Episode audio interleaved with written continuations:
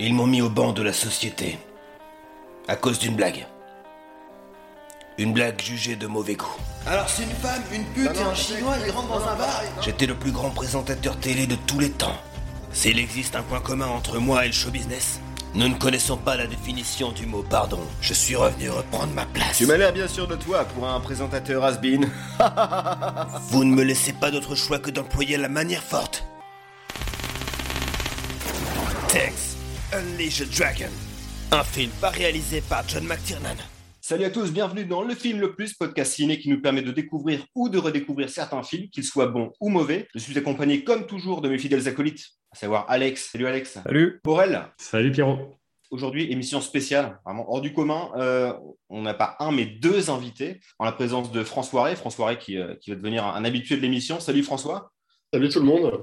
On rappelle un cofondateur du MOOC Hero, hein, toujours dispo hein, dans, les, dans les bonnes librairies. Et aujourd'hui, un nouvel invité, et pas des moindres, monsieur Alexandre Poncet. Comment ça va Alexandre? Ah, ça va, bonsoir tout le monde. Salut Alexandre. Alors, petite présentation, hein, tu, euh, donc, tu travailles pour Mad Movies notamment. Tu es le fondateur, c'est ça? Euh, tu, tu vas m'aider. Un festival à Lyon, c'est ça? Alors non, non, non, je, je travaille pour un, un musée euh, cinéma et miniature. Je suis responsable éditorial euh, du musée cinéma et miniature de Lyon qui a des, plein d'accessoires euh, de Terminator 2, Aliens, Jurassic Park, euh, Robocop. euh, donc, il faut, faut aller, aller le voir si vous aimez le, le cinéma de genre, les effets spéciaux, je vous, je vous conseille. Et tu réalises aussi des documentaires sur les effets spéciaux. Absolument, voilà, sur les effets spéciaux et, euh, et bientôt un sur le monde des animateurs, sur lequel on est en train de travailler. Tu en as réalisé un, il me semble, il y a récemment sur du coup Phil Tippett. Absolument, qui est sorti, euh, qui est sorti. euh, je suis un peu perdu avec le Covid, mais je crois qu'il est sorti en, en- en 2019-2020.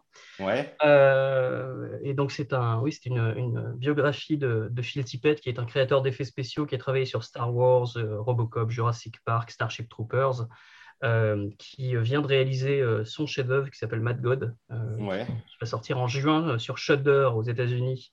Et euh, on est en train de travailler à une sortie française, donc je ne peux pas vous en dire plus pour le moment, Hmm. mais c'est, euh, c'est sur le feu. C'est un film qui a mis 30 ans à faire quand même. C'est Mad God, c'est, c'est- il a commencé. alors, le, le premier Polaroid que j'ai trouvé euh, de, de Mad God dans ses archives date de 1987. ça a 35 ans, comme nous. Voilà, donc euh, c'est pas mal. C'est pas Euh, mal. Donc à l'époque de Robocop, pour Ouais. donner euh, vraiment l'année de Robocop. Il, il- il réfléchissait déjà à Mad God et il l'a fini l'année dernière. Et euh, vraiment, c'est complètement dingue. C'est un, un cauchemar interactif. Et, et donc aussi, à la fin de l'année, euh, on, a, on a travaillé avec un éditeur américain pour faire un livre sur Phil Tippett. Un livre de plus de 500 pages sur, sur toute sa carrière. Et, Ça s'annonce énorme. Il sera du coup disponible en anglais? Euh, pour l'instant uniquement en anglais. Euh, on verra s'il y a un éditeur français. euh, C'est une longue histoire, hein, ce serait un, un podcast en entier pour, pour parler de la jeunesse de ce projet, mais on l'a écrit en anglais. C'est l'éditeur qui a publié le, le gros livre sur la carrière de Rick Baker. Oui, oui, oui, j'avais vu ce livre. Énorme. Ouais, c'est un, un super projet. Quoi. Tu as aussi réalisé, il me semble, un documentaire sur Richard Fleischer, le réalisateur notamment de Soleil Vert ou Conan. Alors, je ne l'ai pas réalisé, je l'ai mis en musique. Alors, Tu l'as mis en musique, tu es, aussi je compositeur. Je suis compositeur et j'ai euh, composé la, la bande originale de ce, de ce documentaire, euh, qui est un documentaire de, de Linda Tahir et euh, qui est monté par Gilles Penseau, qui est mon, mon co-réalisateur sur, sur le complexe de Frankenstein, le documentaire sur Ray Harryhausen aussi qu'on a fait, qui s'appelle Le tyran des effets spéciaux, et le documentaire sur, sur Phil Tippett. Super. Et il a plus d'une corde à son arc, puisqu'il est aussi un très bon dessinateur, il ne l'a pas encore dit. Et D'ailleurs, je fais du tir à l'arc. Qu'est-ce qu'il ne fait pas? Bon. Euh, Bravo. la gym. Imagine. Alors, euh, je pense que vu le morceau qui nous attend, on n'est pas trop euh, à 5 pour le coup. Euh, petite, tu connais peut-être pas encore le principe de l'émission. Alors, chaque début d'émission, je demande à, à mes invités ou à mes, à mes collègues euh, leur top 3. Aujourd'hui, vu le sujet qui nous attend, je vais vous demander votre top 3 de vos films d'action préférés. Donc, je ne sais pas si vous en avez un en tête. Si, si, Alex moi, c'est facile. euh, c'est euh, Hard Boiled. Euh, je, je sais pas, c'est pas, il n'y a pas d'ordre précis. hein. Non, non, bien sûr. Non, c'est comme ça. Hard Boiled de John Woo, Piège de cristal de John McTiernan et Une journée en enfer de John McTiernan. il y a de la triche. il y a de la triche. là. Euh, bah, L'autre, Alex. Moi, je vais prendre Indépendance Day parce que c'est l'un des premiers films que j'ai vu au cinéma euh, dans de bonnes conditions et qui m'avait marqué à l'époque. Euh, Terminator 2 aussi pour euh, son côté culte. Et plus récemment, Mad Max Fury Road qui pour moi est, un chef-d'œuvre. On, est beaucoup trop proches parce que j'allais sortir aussi bah, Fury Road Terminator 2. Euh, donc, je vais, tant pis, je vais les redire. Et je vais rajouter à ça la trilogie de John Wick, qui, qui récemment, euh, c'est ce qui m'a le plus marqué. Ah, tu me diras, j'ai revu euh, Face Off, euh, Volte-Face euh, hier, et c'était- quand même pas mal aussi. Ouais. Sublimissime. Et Fury Road est un film incroyable. mais, euh, J'arrive même pas à l'arrêter dans le, dans le cinéma d'action, en fait, pour ça. Bah ouais, ouais, ouais, c'est. ça s'étend à plein d'autres genres. ouais, c'est- un chef-d'œuvre dans tous les genres, quoi, et, et qui est indétrônable ces derniers temps. Il n'y a pas de film qui m'a fait ressentir autant d'émotions euh, que, que ce, que ce film-là ces dernières années. Quoi. Et toi, François? Euh, Bad Boys 1, Bad Boys 2, Bad Boys 3. Le gars, le gars se fait pas chier, quoi. Non, non, je plaisante, bien sûr. C'est- Non, mais- c'est- non, mais c'est des sacrés claques. Mais, euh, Oh. ouais. Oh, oh, oh, oh. Euh, non, mais euh, encore une fois, comme quand on parlait des comics la dernière fois, on va pas être très original, mais ce qui prouve aussi qu'il bah, y a vraiment des films euh, qui sortent du lot. Mais c'est euh, Piège de cristal, c'est Une journée en enfer, et pour ne pas citer du coup euh, Hard euh, je veux dire The Killer de John Woo, qui m'avait, euh, Mhm. qui, qui a vraiment installé un, un réalisateur euh, à l'époque. Ok, moi pour ma part, il y avait, il y avait Speed, Speed de Yann Debont avec Keanu Reeves, bien sûr. True Lies, donc de James Cameron. Après, j'hésitais vraiment, mon cœur balance entre. Il y avait Les Anges Gardiens de Jean-Marie Poiret, parce que oui, c'est un film d'action. On voit déjà ricaner? Euh, et non, j'avais passé aussi à, à Drive, parce qu'il me fait rire avec Marc Dacascos. Donc là, c'est plus un DTV, mais qui m'a qui m'a qui m'avait secoué à l'époque. Voilà. Rien à voir avec le film. euh, Non, avec Nicolas Ryan. Ouh là là, là, on est, on est très très loin de tout ça. Ouais. Et tant mieux d'ailleurs. Ouais, mais les, les DTV et les films d'action, c'est une grande histoire d'amour. Donc euh, tu l'as. Ah, c'est Ah, étroit- oui, oui. c'est- c'est étroitement lié, tout à fait. Euh, alors, petit rappel hein, du principe de l'émission, vous commencez à la connaître. Nous avons choisi un thème, puisque nous sommes non pas trois, mais cinq. Chacun d'entre nous euh, a choisi un film. Euh, nous allons ensuite débattre, confronter ces films selon différents critères, à savoir la réalisation, le scénario, le jeu d'acteur, plus une catégorie bonus qu'on dévoilera en fin d'émission. Et aujourd'hui, nous voulons savoir quel est le film le plus McTiernan. Ah, mais Pierrot, qu'est-ce qu'un film McTiernan? Eh bien, c'est un film réalisé évidemment par le grand John McTiernan, maître, maître, maître en de, mettre en scène de- des, films d'action. Euh, on, on a profité de la présence d'un spécialiste, hein, en, la personne d'Alexandre Poncé, pour, pour éclairer nos, euh, nos lanternes. C'est ça. Euh, donc, pour le coup, j'ai préparé une petite présentation. On va repasser un peu en revue sa carrière et on va en profiter pour, pour parler un peu de- de tous ces films.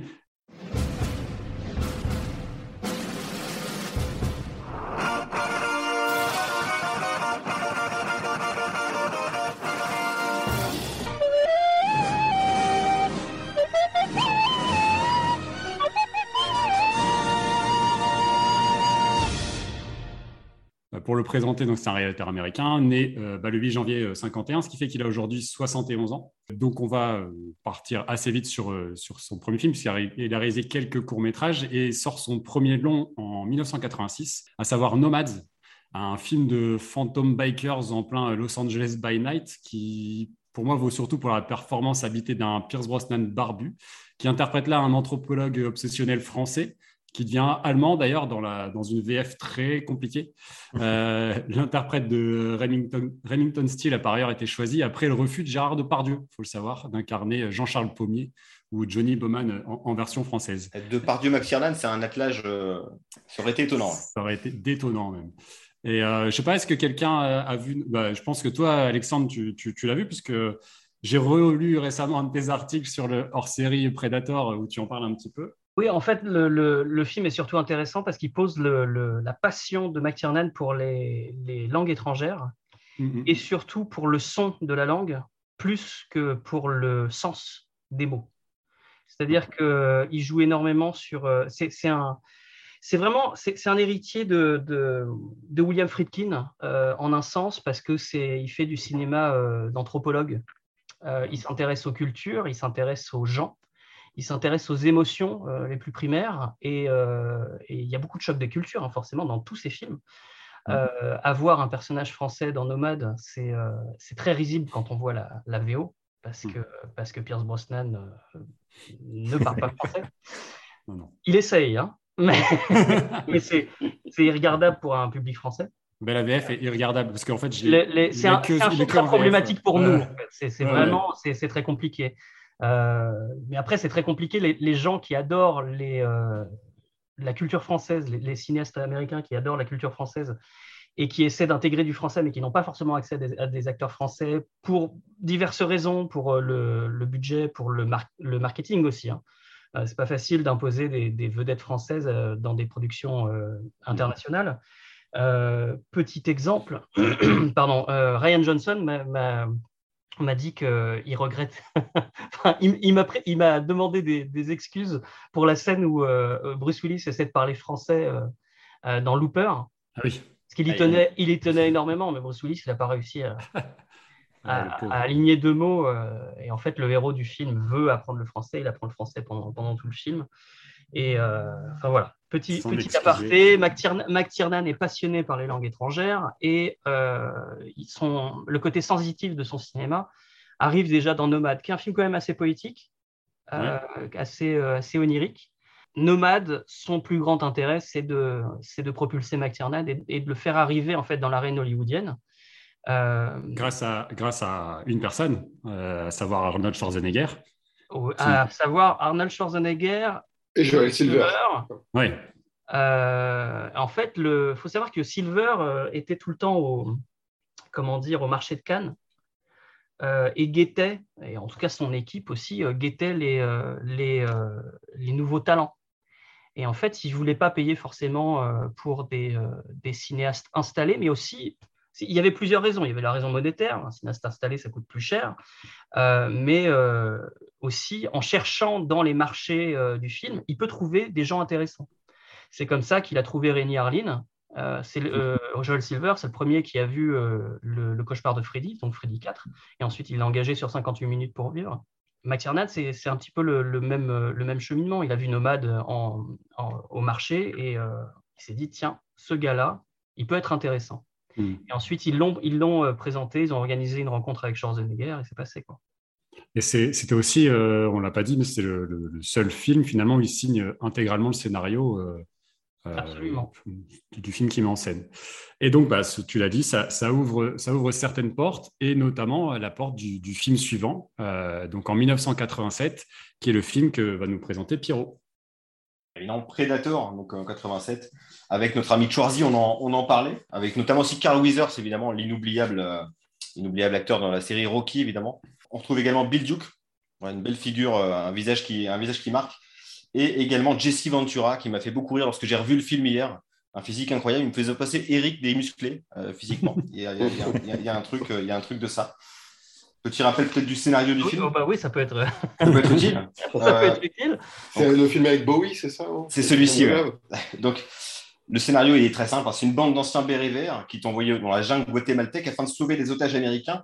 Rapidement, euh, la bande des musclés va se rendre compte que quelque chose ne tourne pas rond dans cette mission. Lorsqu'ils découvrent les corps dépecés de soldats US, ils vont être très vite confrontés à une étrange créature tapie dans la jungle qui semble les avoir pris en chasse.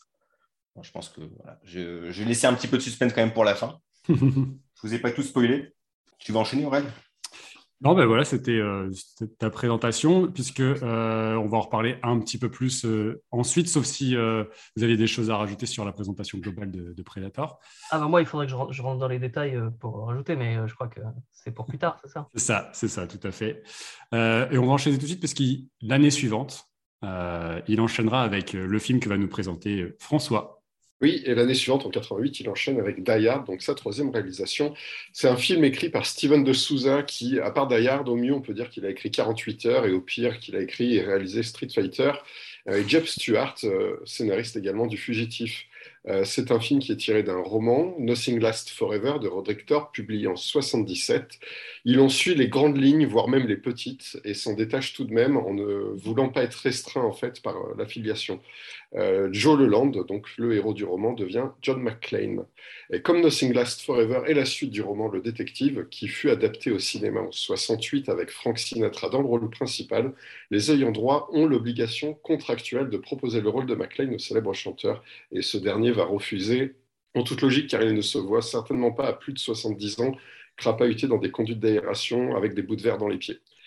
Après un passage entre les mains de Clint Eastwood, qui détient les droits jusqu'au début des années 80, l'ensemble des acteurs habitués à l'action et à l'aventure sont pressentis, comme Schwarzenegger, Stallone, euh, avant que la production ne retienne Bruce Willis, la star comique de la série Claire de Lune. Et euh, étrangement, ils ne vont pas du tout le mettre en avant euh, au début de la promotion, de peur que le public interprète mal les intentions du film. Euh, Die Hard, ou Piège de cristal, comme il ne sera jamais honteux de l'appeler, est une révolution dans le cinéma d'action. Il installe un genre, celui du héros solitaire se retrouvant au mauvais endroit, au mauvais moment, pris au piège dans une unité de lieu restreinte avec une horde de méchants. Copier-coller à l'extrême, la liste est longue et non exhaustive. La prise de Beverly Hills, Die Hard avec un quarterback pris au piège dans un quartier UP. Piège en haute mer, Die Hard avec un cuisinier dans un porte-avions. Passager 57, Die Hard dans un avion. Cliffhanger, Die Hard à la montagne. Mort subite, dont Van Damme dira textuellement c'est comme piège de cristal, mais sur la glace. Air Force One, Hard dans un avion, encore, mais avec le président des États-Unis. Les ailes de l'enfer, Hard dans un avion, toujours, mais avec Nicolas Cage.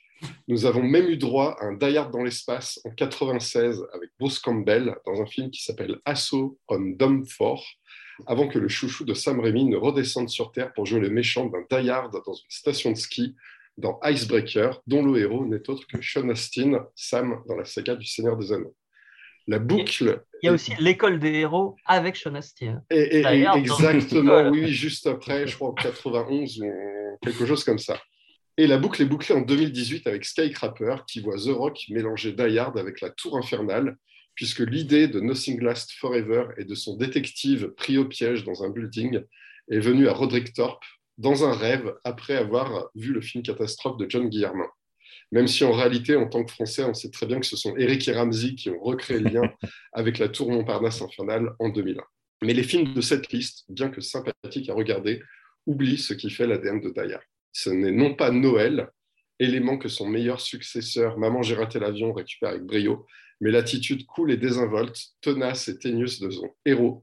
Un caractère qui collera parfaitement à la peau de Bruce Willis pendant presque 20 ans et à sa quatrième aventure dans le débardeur du flic new-yorkais. Bien loin des gros bras, Bruce Willis devient la coolitude incarnée avec Die Hard et un digne successeur de Steve McQueen, acteur principal de La Tour Infernale. Décidément, la boucle est bouclée. Magnifique belle présentation. présentation. Ah ouais, chapeau, chapeau. Et ce qui est très drôle, c'est que tu nous l'as teasé un petit peu avant en message. et que Tu as Exactement. placé, ton name dropping était parfait, quoi. tu, tu avais, tu avais reconnu du coup euh, euh, Eric Judor, réalisateur de Problemos, meilleure comédie depuis. euh, Ah oui. Ah, je suis complètement d'accord. Génial. Il Ouais, faudrait qu'on fasse un podcast sur Pro- Problemos. Ah oui. Ah ouais, très bien. Énorme ce film. Énorme, très très drôle. Et dommage qu'il n'ait pas, euh, qu'il ait pas marché parce que c'est c'est vrai que. Avec le génial Monsieur Fraise, entre autres. Ah ouais. Oui, oui. Marc Fraise, ouais. Oui. Top, top. Et euh, pour revenir un petit peu sur ta présentation, tu parlais de tous les acteurs qui ont été évoqués. Il me semble avoir lu, je pense que c'était dans un Impact, que Richard Gere devait jouer le rôle principal également. Il a été évoqué, euh, il y avait même euh, Richard Dean Anderson. Et, euh, et en fait, pour la petite anecdote, euh, il y a un scénariste de comics qui s'appelle Jeff Lobb qui euh, se trouvait être, euh, je ne sais pas à quel euh, niveau d'implication, scénariste sur euh, Commando, euh, produit par euh, Joel Silver. Et en fait, à la même époque, bon, Jeff Lobb, il traînait beaucoup à Hollywood. Il dit à un de ses amis réalisateurs Ouais, je, suis allé dans un bar la semaine dernière. là, il y avait un barman, énormément de charisme. C'est un gars qui est fait pour faire des films. Il faut que je te le présente. il faut vraiment que tu, je te l'impose sur ton prochain projet. Et du coup, en fait, ce- cette personne à qui il parlait se trouvait euh, déjà impliqué dans, euh, dans Die Hard. Il présente Bruce Willis. Entre-temps, Bruce Willis euh, va être casté aussi pour la série euh, Claire de Lune. Euh, mais bien avant Claire de Lune, en fait, il était déjà. Enfin, les, la production avait euh, des yeux sur lui, ouais, grâce à Jeff Lobb. C'est fou. C'était écrit, quoi. Et c'est vrai que ouais. aujourd'hui, John McClane, ça peut, être- ça peut pas être quelqu'un d'autre, quoi. Mais Alors, j'ai- une petite anecdote. Euh, moi, je suis né en 79. Quand j'ai j'ai découvert Die Hard, j'avais euh, 10 ans.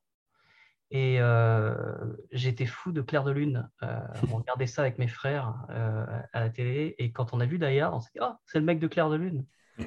Et pendant, ouais. pendant longtemps, John McClane, c'était le mec de Claire de Lune. c'est vrai. Oui. C'était pas du euh, tout la star d'action. Et, et on avait vu Commando, on avait vu euh, Predator. On, on savait c'était, les stars de, de- de films d'action.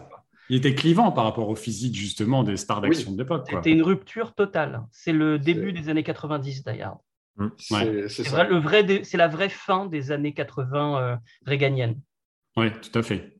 Tout à fait, ça se, ça se sent sur le, cinéma qui vient et même sur le cinéma de, de McTiernan, puisque après euh, de, l'action pure et dure euh, avec Predator et Die Hard, il enchaînera en 90 avec À la poursuite d'Octobre Rouge, donc film de sous-marin, adaptation de Tom Clancy avec Alec Baldwin en Jack Ryan, donc première adaptation de Jack Ryan au cinéma, où là, McTie, bah, il démontre un peu tout son talent de directeur d'acteur, surtout, et prouve une fois, en plus, une fois de plus qu'il est euh, un, metteur en scène de l'espace, de, la gestion de l'espace, dont il parvient à insuffler vraiment de l'ampleur et, du rythme. Et puis son, amour de la langue aussi. Hein.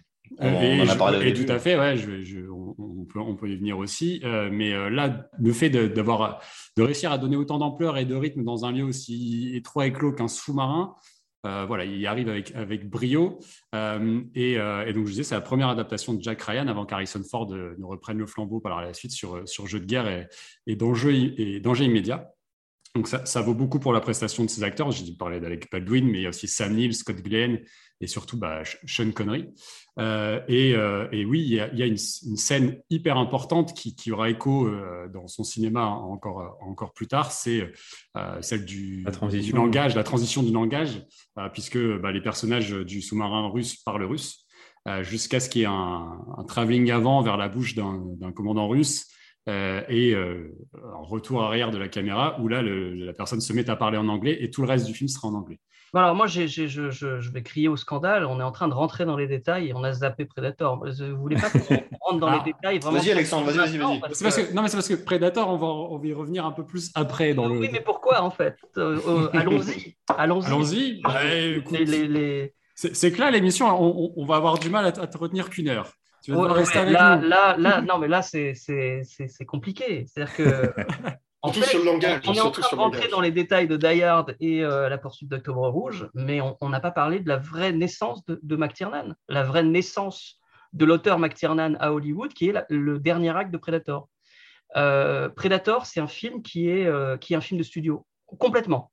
Un, vraiment un vrai film de studio qui est contrôlé vraiment euh, d'une main de fer par, euh, par euh, les producteurs, par Schwarzenegger. Schwarzenegger qui est sur le point de se marier d'ailleurs, donc il y a vraiment un compte à rebours pendant tout le tournage qui est, très compliqué à gérer pour McTiernan. McTiernan, c'est un donc, jeune réalisateur qui n'a aucun pouvoir à Hollywood, qui vient de Nomade, qui, à qui on propose un budget quand même assez conséquent. Ce pas des budgets d'aujourd'hui, hein, on est plus entre 20 et 30 millions de dollars, mais pour l'époque, c'est quand même beaucoup d'argent pour euh, une propriété intellectuelle complètement nouvelle. C'est euh, basé sur une idée que deux frères ont eue. Euh, ils se sont dit, tiens, Rocky, il se bat contre Ivan Drago, donc il se bat contre la Russie. La prochaine fois, il va faire quoi? Il va se battre contre un alien? et ils ont dit, tiens, si on avait un gros musclé qui se bat contre un alien. Et, donc c'est parti de là, hein. c'est parti presque d'une blague, Predator. Et ils ont glissé leur scénario sous, le, sous la porte d'un producteur. Euh, et euh, il se trouve que ce gars-là l'a lu. Voilà, euh, fâché au début qu'on lui ait glissé un truc, mais il l'a quand même lu et il s'est dit bah, je vais l'acheter à prix d'or. Et, donc il y a eu tout un cheminement où McTiernan s'est retrouvé aspiré dans un cinéma qu'il n'aime pas forcément. Ce n'est pas un réalisateur de, de cinéma d'action à la base. C'est ça, qui, ça qui est très très important pour comprendre la suite de son, de son cinéma. C'est qu'à la base, ce qui l'intéresse le plus, c'est pas l'action. Hmm c'est les hommes, les hommes et les femmes, c'est euh, les cultures. Et euh, on peut aller, on peut étirer, mais la culture du prédateur est passionnante mm. dans la manière dont il la filme. Et c'est d'ailleurs ce qui est le plus réussi dans, dans Predator. Euh, donc, quand il arrive dans cette grosse machine, il n'a aucun pouvoir, il n'a aucune manière de, changer le, ce qui a été accepté au départ par la production, parce qu'évidemment, il a plein d'idées, il a même des idées pour le, monstre. Il veut pas d'un monstre en costume euh, euh, classique. Euh, il veut surtout pas d'un Godzilla, quoi, d'un man in a suit, comme on, dit. Il veut donc pousser le design vers des trucs qui ne ressemblent pas à des humains, donc une toute petite tête effilée, des genoux retournés, des choses qui ne peuvent pas être filmées avec un homme dans un costume, mais ils sont quand même obligés de le faire avec un homme dans un costume. Ils engagent un gars qui s'appelle Steve Johnson, euh, qui, euh, à qui on file, donc Steve Johnson, qui est le créateur de Bouffetou dans, dans SOS Fantôme, et euh, des effets spéciaux de, de Vampire Vampire. Et Johnson leur dit ce ne sera pas possible, en fait. Le, design que vous me filez, on ne pourra pas le faire en pleine jungle, parce qu'ils vont tourner au Mexique. Euh, on ne pourra pas le faire parce qu'il va falloir euh, installer un système de poulies pour faire marcher entre les arbres. Donc, c'est ce qu'ils ont fait. C'est-à-dire que pendant toute la pré-production, Steve Johnson a dit euh, ça ne marchera pas.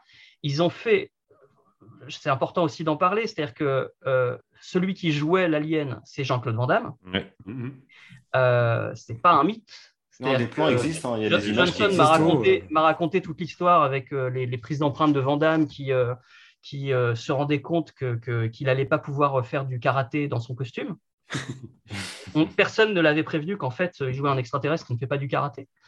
Et, euh, et sur le plateau, quand ils sont arrivés, quand ils ont montré la créature, bah, tout le monde a dit Mais elle est ridicule. Bah oui, Johnson a dit Bah oui, je vous le dis depuis des mois qu'elle est ridicule, cette, cette créature.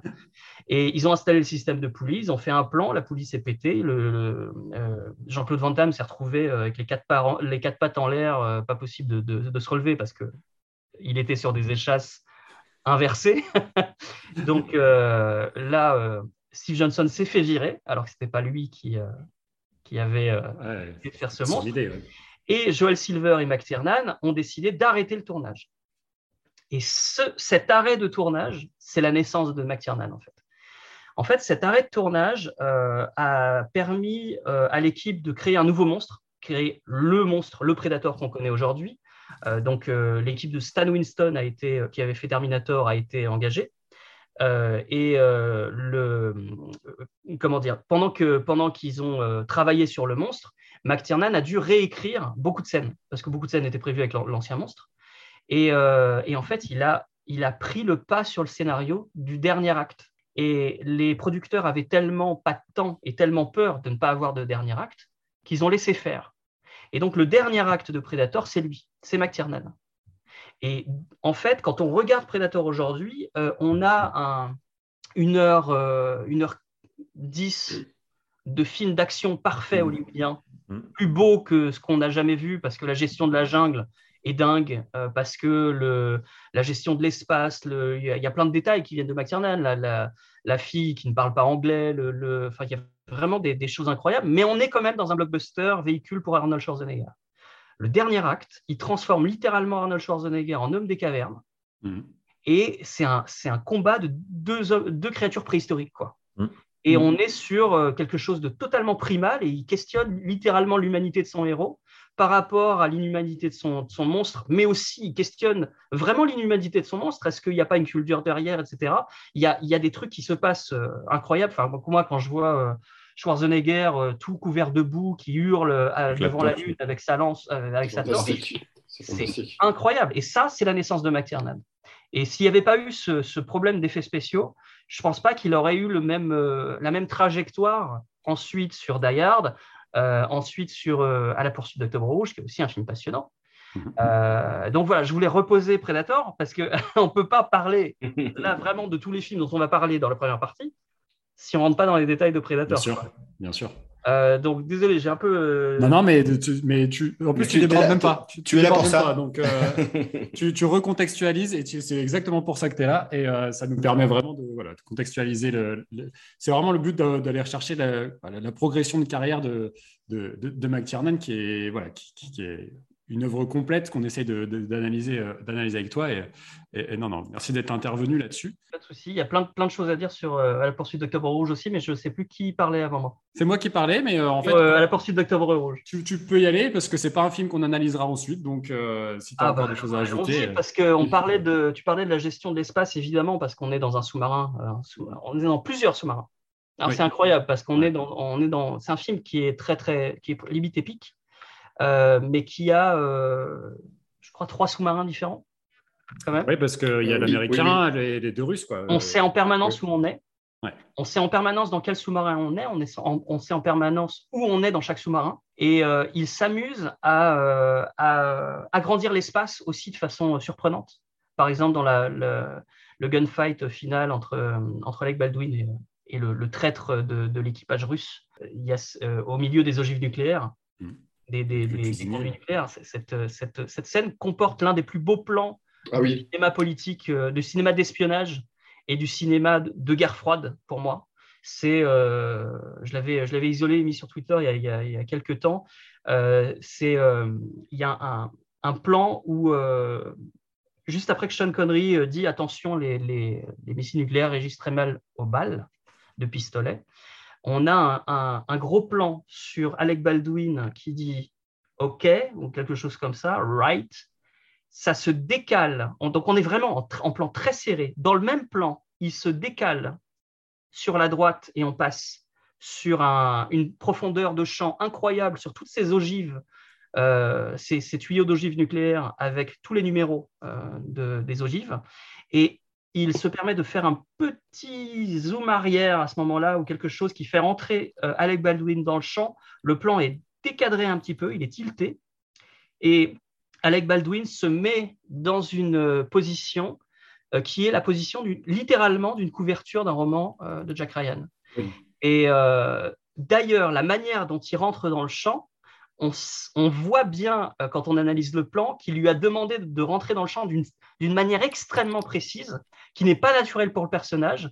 Donc, il fait un geste pour éviter la caméra à un moment, pour que son pistolet entre, etc., que lui rentre, etc. Ce plan est sublimissime et euh, montre le, souci du détail dans l'art de la composition de McTiernan et qui se retrouvent dans, des plans. Euh, on parlera de la Section Hero plus tard, on parlera de. On a déjà parlé de Gaillard, il y en a, il y en a partout. Mm. Euh, mais ce plan-là est dingue. Ce qui est intéressant aussi dans, à la poursuite d'Octobre Rouge, c'est, le, c'est la manière dont il filme la guerre froide. C'est-à-dire qu'il filme la peur froide, la peur qui, qui, qui s'empare du monde entier euh, dans cette période-là. Et euh, j'étais allé dans un, dans un festival en Italie où Brad Bird faisait une présentation de, il faisait une, une, présentation de plusieurs introductions en fait qu'il adorait.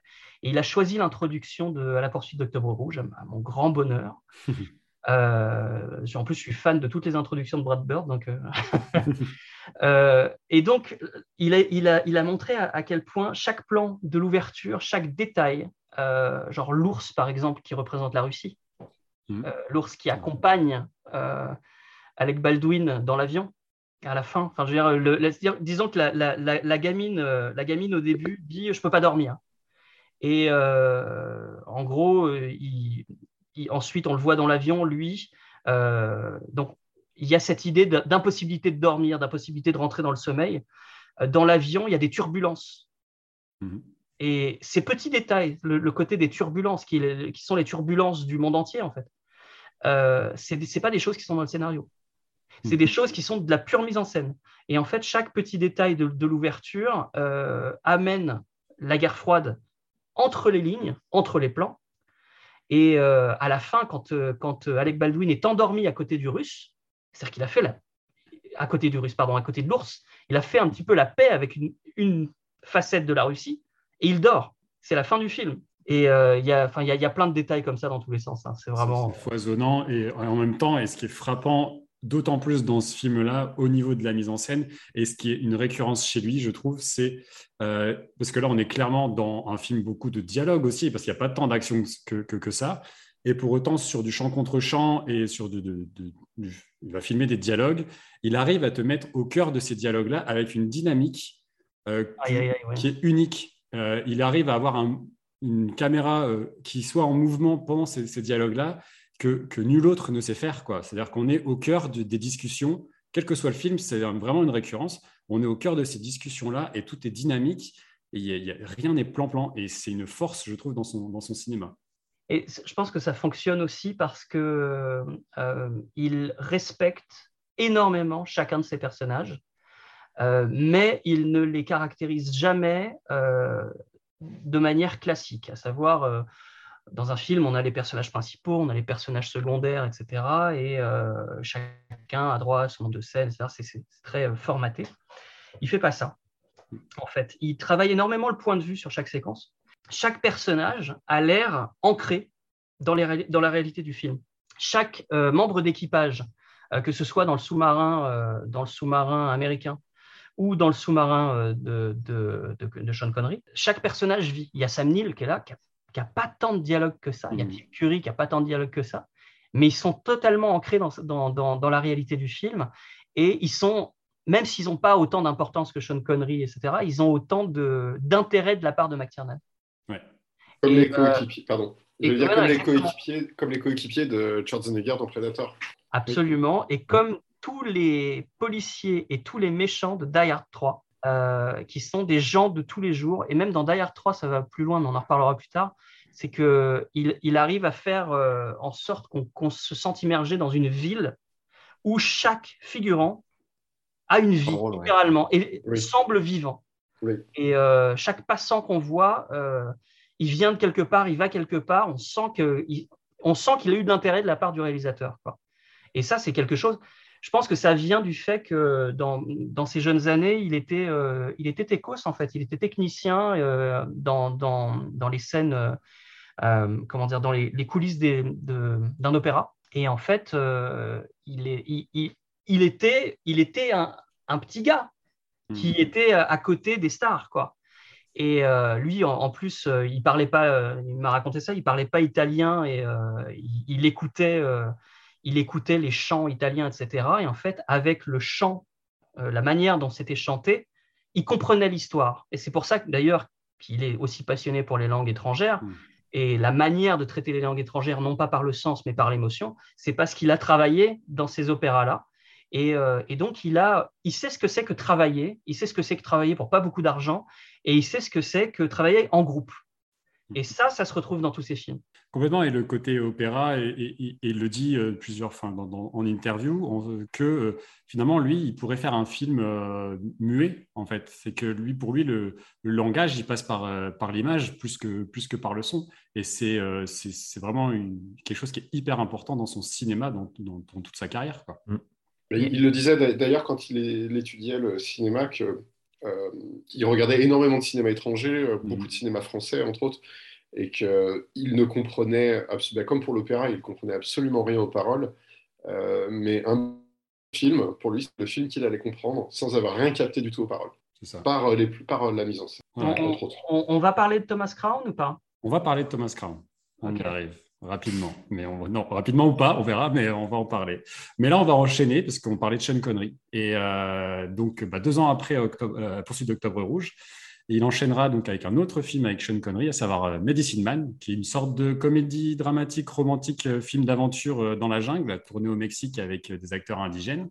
C'est un film qui a été difficile à vendre de la part du studio, qui demeure vraiment à part dans la filmographie du réalisateur, euh, de par un peu l'absence d'action déjà, euh, et le fait qu'il laisse euh, partager aussi l'affiche entre Sean Connery et un personnage féminin, savoir le docteur Ray Crane, incarné par Lorraine Bracco, qui a la particularité d'avoir des origines françaises, et ça va plaire à Pierrot, qui a commencé sa carrière à l'écran dans Commissaire Moulin, et même mieux, dans Mais qu'est-ce qu'on a fait au bon Dieu pour avoir une femme, qui- une femme Ouais, qui boit dans les avec, avec Mich- Michel Boujna, exactement. et ça, c'est typiquement ton genre de film, Pierrot. Exactement. Mais là, c'est là devant moi ton DVD.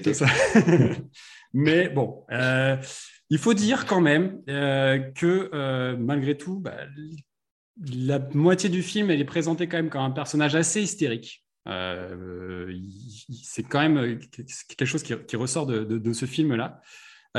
Et puis, ça marque un petit peu les premiers échecs de, de, McTee, puisqu'avec un budget de 40 millions, il en remportera pas plus de 45.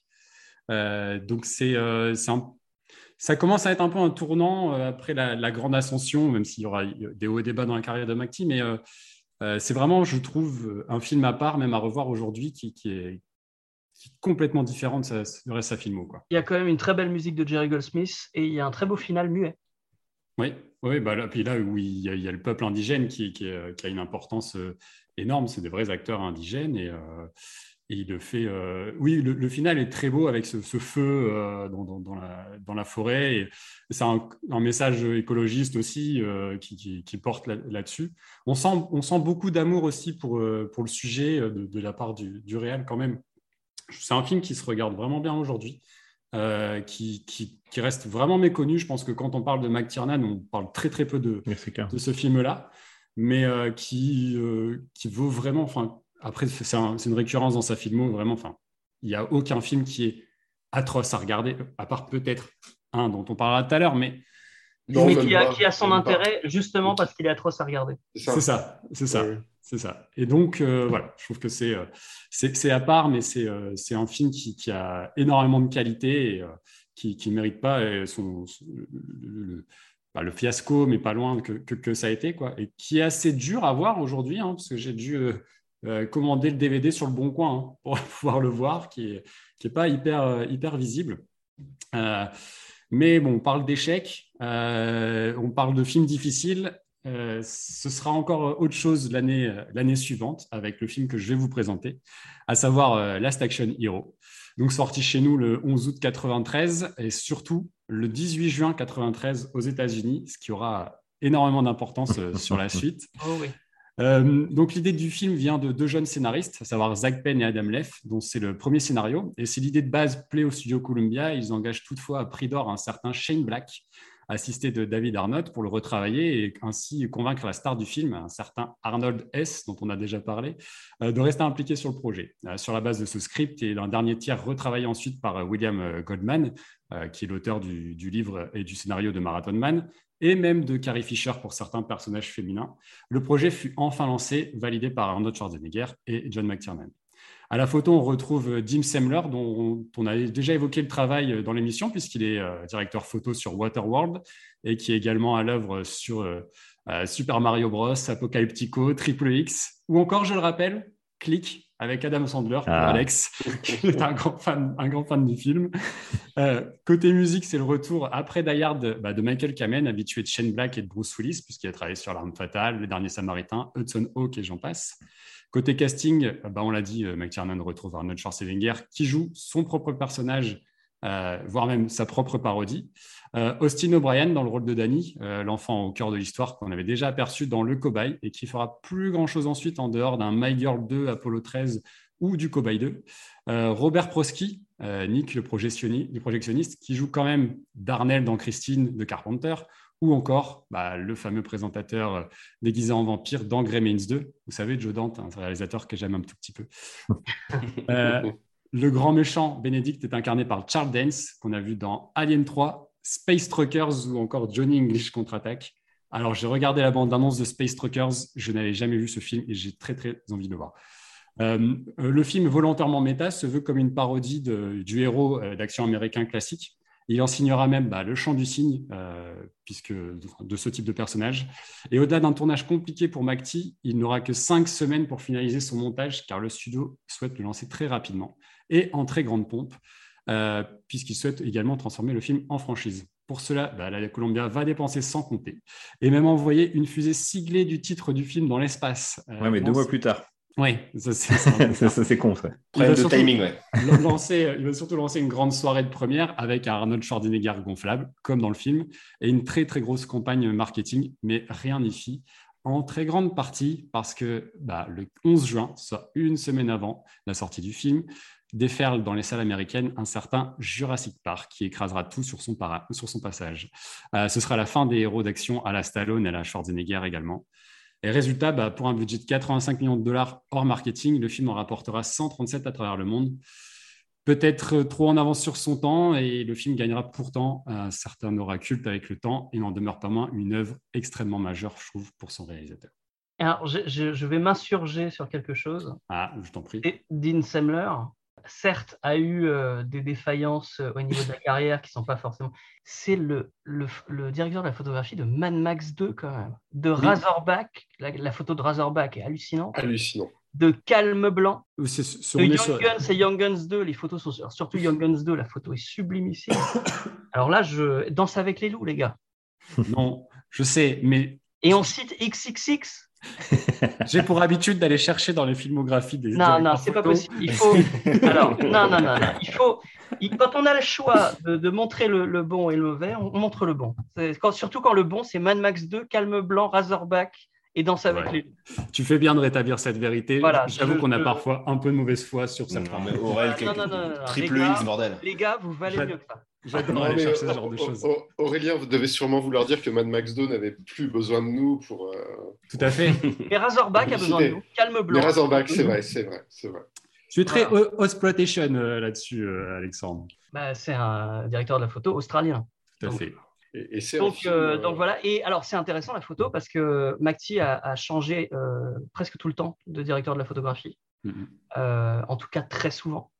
Et euh, ce qui est intéressant, c'est que peu importe le directeur de la photographie, son style demeure. son Mhm. style de cadrage demeure, son style d'éclairage demeure, et euh, sa chorégraphie du mouvement.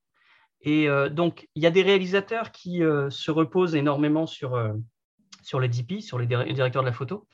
Et euh, lui, euh, évidemment, euh, cherche toujours des, des bons directeurs de la photo, mais l'image, c'est lui. Et Ouais. ça, c'est vraiment le chorégraphe de ces films, c'est lui. Alors, ça, ça paraît très con de dire ça parce que on se dit le réalisateur, c'est lui qui décide de l'image, mais pas toujours.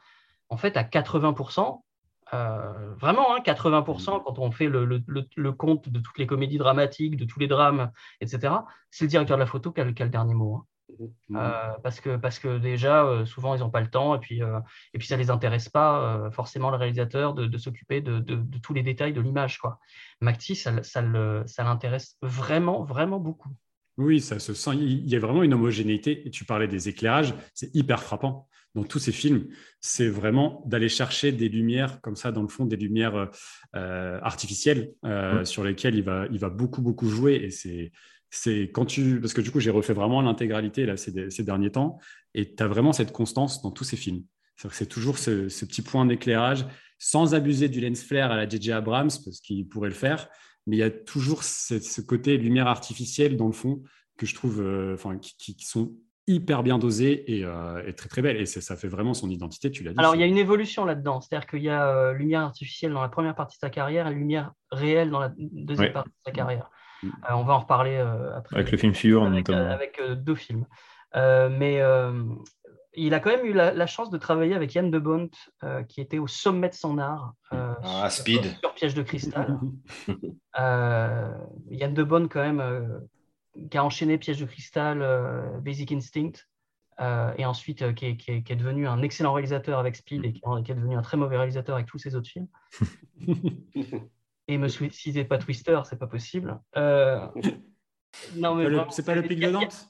Y a, il y a- Yann de Non, non, non, le pic de Dante, c'est Roger, Roger Donaldson, Ah oui, oui, oui. si je me souviens bien. Euh, c'est vrai, on en a parlé. petite, euh, un- J'ai toujours un petit battement entre Donaldson et Spottiswoode, mais Je crois euh, que c'est ce sont les mêmes types de ouais. films. Mais euh, non, non, le Yann de Bont, la photo sur, euh, sur euh, Piège de cristal euh, est vraiment incroyable. Et, en- et là, en plus, la collaboration euh, est, est géniale parce qu'il y, a, euh, il y a toutes ces lignes de fuite, qui, ça. toutes ces lignes géométriques dans tous les sens qui, euh, avec lesquelles il joue. Et euh, je trouve qu'on retrouve ça dans la partie, euh, la partie Hollywood de Last Action Hero.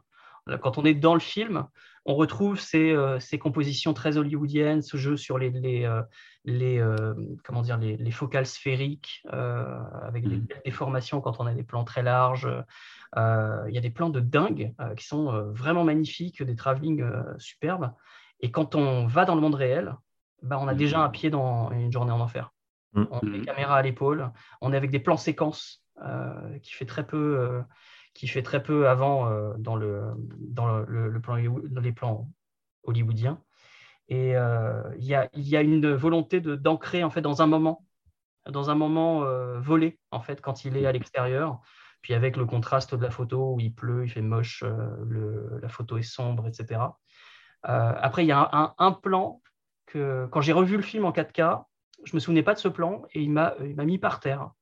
Euh, il y a un plan où la voiture de Bénédicte fonce après la, la baston dans, le, dans la maison de- du héros. La, voiture, euh, on est derrière la voiture, elle passe devant la caméra, elle rentre dans le, donc elle passe, elle glisse devant la caméra et elle reste dans le champ. On voit le, on est euh, du côté gauche de la voiture et donc elle fonce vers vers l'avant, donc vers le fond de l'écran. Et, et la route est un peu comme dans, dans Olivier Tom, c'est-à-dire la route elle est bombée. Et donc, on avance comme ça. On a cette voiture qui vient de glisser, toujours dans le même plan, qui vient de glisser, qui avance et il fait un travelling compensé dans le même plan, euh, donc Hitchcockien, sur la, la hum, Jack Slater qui, arri- qui apparaît tout petit au fond de l'écran Hmm. et qui, avec le travelling compensé, grossit et devient plus gros que la voiture et Hmm. commence à tirer sur la voiture. Il y a des étincelles sur la voiture dans le même plan. Et ce plan, techniquement, est complètement fou. Euh, c'est, ça, ça paraît rien dans le film quand on le voit parce que c'est un plan parmi d'autres Mhm. dans une séquence d'action. Mais en fait, il y a un effet spécial dans ce plan. Déjà, il y a une coupe au montage. Euh, quand ça glisse, il y a une coupe au milieu du plan. Et euh, Jack Slater, en fait, c'est un, c'est un plate qui est intégré au fond de l'image. Et le, le travelling compensé est en fait reproduit numériquement. Quoi. D'accord. C'est un truc de fou. Mais C'est super intéressant. C'est-à-dire que le, le- le visualiser, en fait, quand tu, quand- même quand j'essaie de l'expliquer, visualiser ce plan, euh, déjà quand on le raconte, c'est compliqué, mais alors l'inventer. Ouais, et expliquer, Ouais. expliquer à une équipe d'effets visuels, je voudrais que ça fasse ça, ça, ça, ça. Euh, et en plus, c'est complètement, euh, c'est complètement logique du point de vue thématique. C'est-à-dire que c'est un héros bigger than life. Il vient Mm. du haut de la voiture. Complètement. Et euh, non, c'est passionnant et, et c'est vrai. Et c'est pour ça que c'est c'est- enfin, ce film a été complètement mésestimé au moment de sa sortie, alors qu'il y a, c'est tellement foisonnant, c'est tellement, euh, enfin, il y a tel- tellement de choses et, euh, et justement, il se. bon, C'est peut-être ça le problème du film, c'est qu'il y en a peut-être un peu de trop. fait. Mais, ouais, mais c'est complètement le propos en fait, c'est complètement le propos du film. Et, mais, mais voilà, gardons, gardons des billes quand on, on les confrontera. Mais euh, bon, je parlais un peu de, un peu d'échecs, de haut et de bas. Euh, on va parler d'un haut, d'un d'un très très haut avec Très très haut là. ouais. avec le film suivant que, très haut, mais pas à sa sortie. Ben, tu vas nous présenter, on t'écoute. Donc, on va parler de Die Hard 3 ou euh, Die Hard with a Vengeance ou encore Une journée en enfer ou encore euh, Marche ou crève, euh, Vengeance définitive en Québec. Euh, septième film du coup de McTiernan et troisième volet de la saga Die Hard. Suite aux échecs de ses deux précédents films, comme on l'a dit, euh, Medicine Man et Last Action Hero, euh, McTiernan remplit alors pour une suite des aventures de McClane. Cette fois-ci à la production pas de Joel Silver, mais Andrew Vajna, producteur entre autres de Terminator, Rambo, Total Recall et plein d'autres films bien cool, mais la liste serait beaucoup trop longue pour tous les citer. Euh, même si je trouve quand même on sent un peu une influence Joel Silver dans le film, notamment euh, ce côté un peu buddy movie à, à l'arme à la l'arme fatale, pas l'alarme fatale, attention. Alors que pourtant, c'est Samuel euh, L. Jackson. C'est vrai. c'est vrai en plus. Et d'ailleurs dans l'alarme fatale, on retrouve l'acteur euh, qui Bruce joue dans Willis. la section Hero, le le, le flic qui a pas de gueuler et qui pète les. Oui, Oui. exact. exact. Il fait le même rôle dans l'alarme fatale. C'est vrai. Au scénario, on retrouve euh, Jonathan Hensley, euh, scénariste sur Jumanji, Armageddon, Les Ailes de l'Enfer ou encore The Punisher, dont il est aussi le réalisateur. Pour ce troisième volet, plusieurs scénarios avaient été évoqués, dont une histoire de métro de Los Angeles piratée, ou encore un McLean se retrouvant confronté à des terroristes lors d'une croisière aux Caraïbes. Mais pour le coup, ça ressemblait un petit peu trop à Piège en haute mer avec ce bon vieux Steven La Bagarre Seagal. Euh, finalement, ce sera euh, McLean contre des terroristes, mais à New York. Et cette idée, euh, c'était la base de, de L'Arme Fatale, tr- de L'Arme Fatale 3, euh, le duo Glover-Gibson euh, qui doivent composer avec un poseur de bombes dans une grande ville américaine.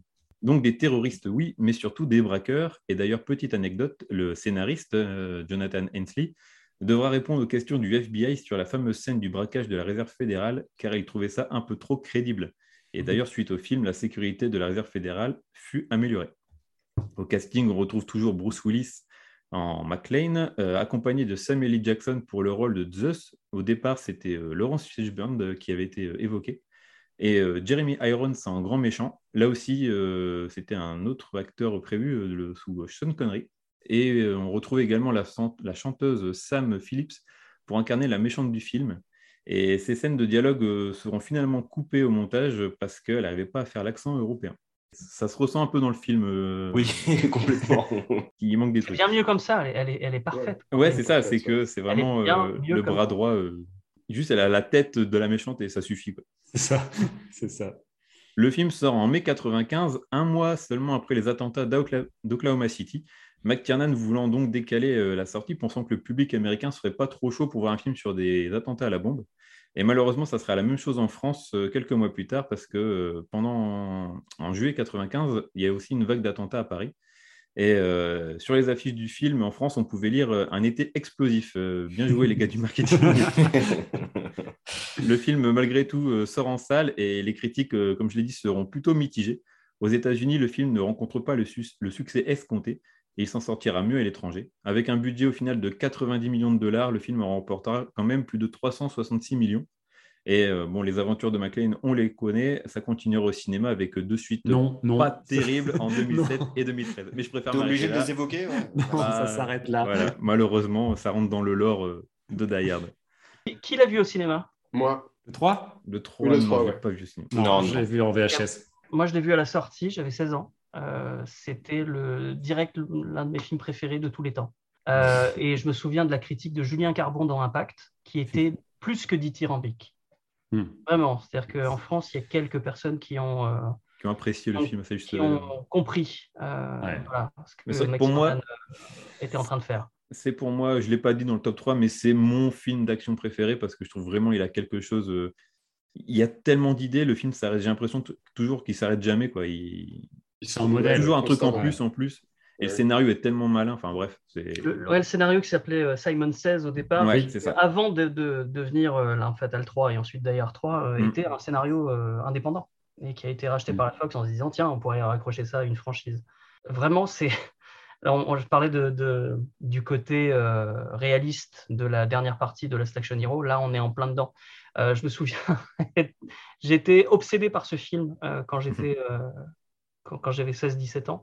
Quand il est sorti en VHS, en plus, euh, grand malheur, c'était, euh, il, était, il était sorti chez Touchstone en, France et Touchstone étaient euh, les seuls qui encore se bornaient à faire du pan and scan. Et donc, il est sorti en France en pan and scan. Et c'était, c'était l'enfer parce que vraiment la manière dont il filme en cinémascope, un, vrai 2,35, 2,40 quoi, euh, de, de large, les, compositions sont complètement folles euh, dans, dans Hard 3. Alors, euh, j'ai dû me contenter du, du pan and scan. J'ai retrouvé euh, ensuite, dans un magasin d'import, je crois que c'était à Album à, Paris, la cassette anglaise qui était widescreen. Le problème, c'est qu'elle était censurée. Il manquait deux plans. Il manquait le plan de le, le jet de sang sur le visage de Bruce Willis dans la scène de l'ascenseur et un plan euh, quand euh, il tire sur les gars dans le camion euh, Ouais. dans, l'aqueduc parce que euh, il, il tire le premier et ça n'a pas plu à la, la- la censure anglaise. Donc j'avais le choix entre le pan and scan et la version widescreen censurée. Est-ce que tu peux peut-être définir, pour ceux qui ne connaîtraient pas le terme, pan and scan Alors, peut-être? pan and scan, vous avez, euh, bah, on, va, on va commencer à la base, un, un film, quand vous allez au cinéma, vous voyez que l'écran est visiblement rectangulaire, parce que Mm. tous vos écrans sont rectangulaires, euh, même ceux qui sont soi-disant au format carré, ils sont au 4 tiers, euh, parce que le, le- le format carré tel que perçu par euh, le regard humain est quand même un petit peu plus large que haut. Le- le- les films, généralement, depuis les années 50, sont tournés en format large. Euh, en fait, il y a eu le cinérama qui était un format où il y avait trois caméras carrées qui, étaient euh, collées les unes aux autres et ça donnait un format large. Et ensuite, ils ont fait le cinémascope qui était la version un petit peu moins chère, quand même très belle. Euh, et donc, quand on parle de cinémascope, on a un ratio de 2,35 fois plus large que haut. Quand vous allez au cinéma, vous avez un écran cinémascope devant vous.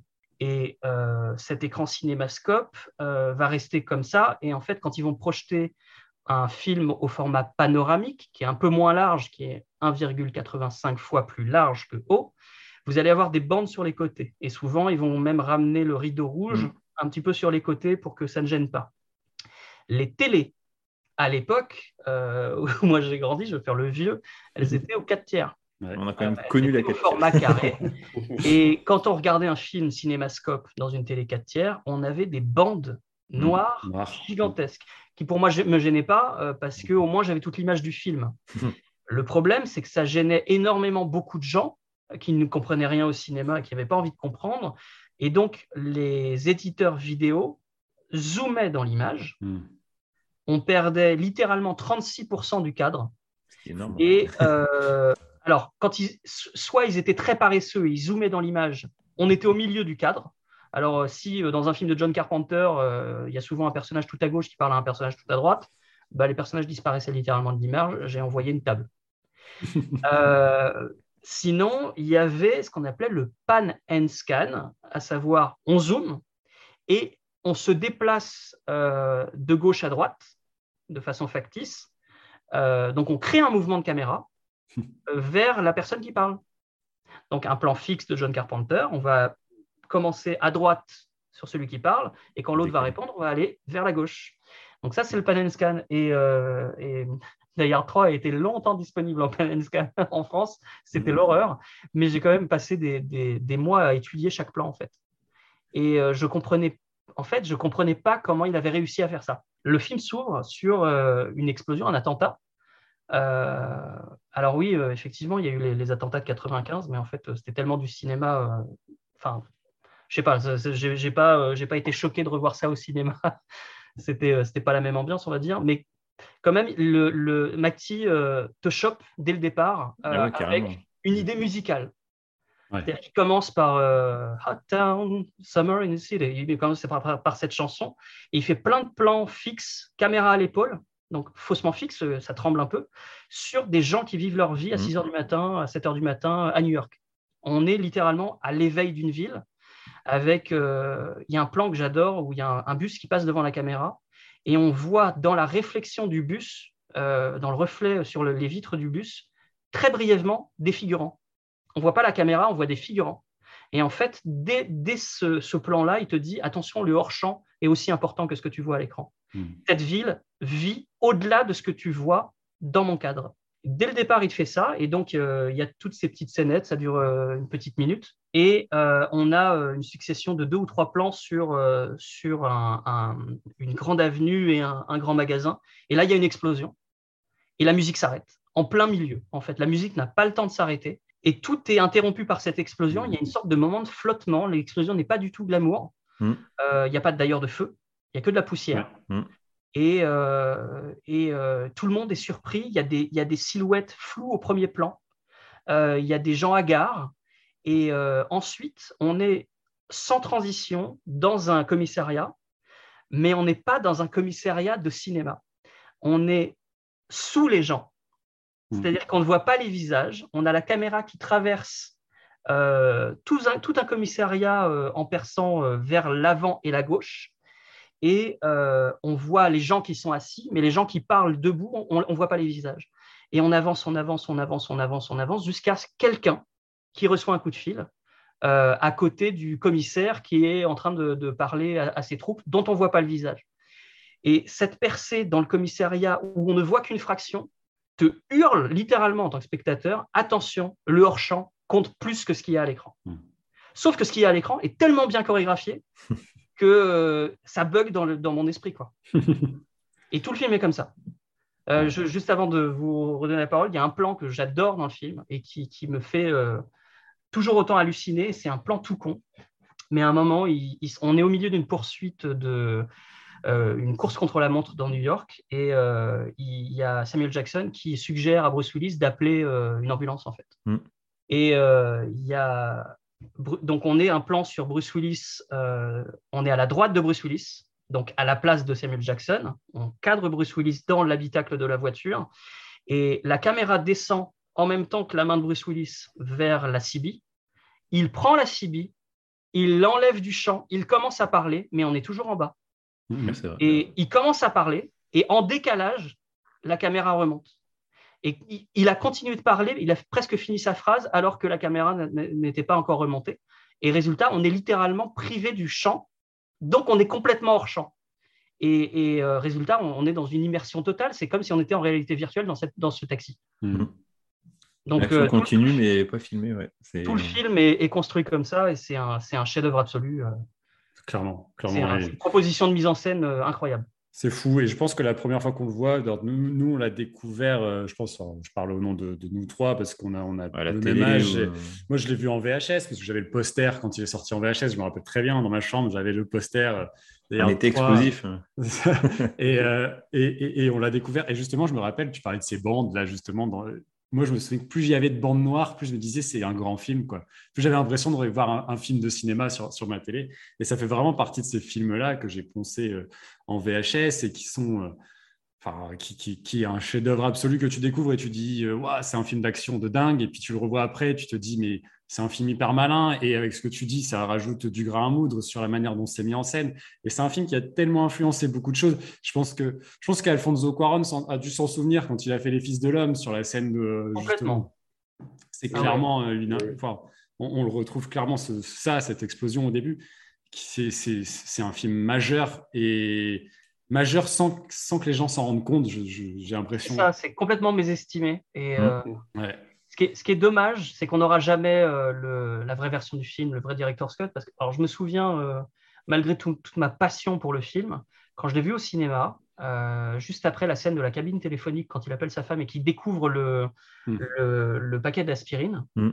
Je me suis dit, c'est bizarre, c'est plus le même film. Ouais. Le, final, le final au Québec. euh, Ah oui, Ouais, il dénote complètement. Ouais, ça, il y a vraiment un problème. C'est-à-dire que c'est filmé comme le reste du film, mais le ton n'est plus le même. Et c'est comme s'il faisait semblant de filmer Mm. comme le reste du film.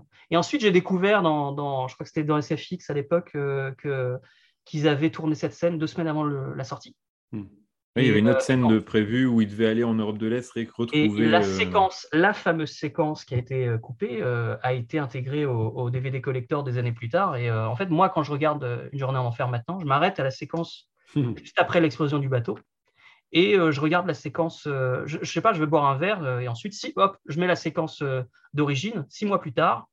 Et cette séquence est sublime parce qu'elle est filmée exactement de la même manière et montée exactement de la même manière que la discussion entre Bruce Willis et Alan Rickman euh, dans, quand ils se voient pour la première fois dans Piège de cristal. merde. Ouais, ouais, exactement. Et, euh, et, et c'est pas une scène d'action, c'est une scène de, c'est une scène intelligente, c'est une scène aussi qui répond aux, aux questions laissées en suspens par le film, euh, notamment avec le, le FBI qui, qui soupçonne de, euh, John McClane d'être complice.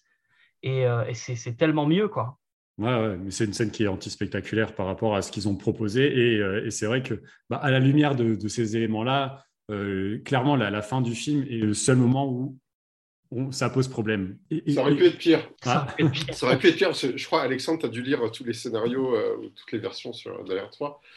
Et euh, dans un commentaire audio, je me souviens, alors je sais plus si c'est McTiernan ou, ou quel intervenant, Le- le- c'est McTiernan et Jonathan Hensley.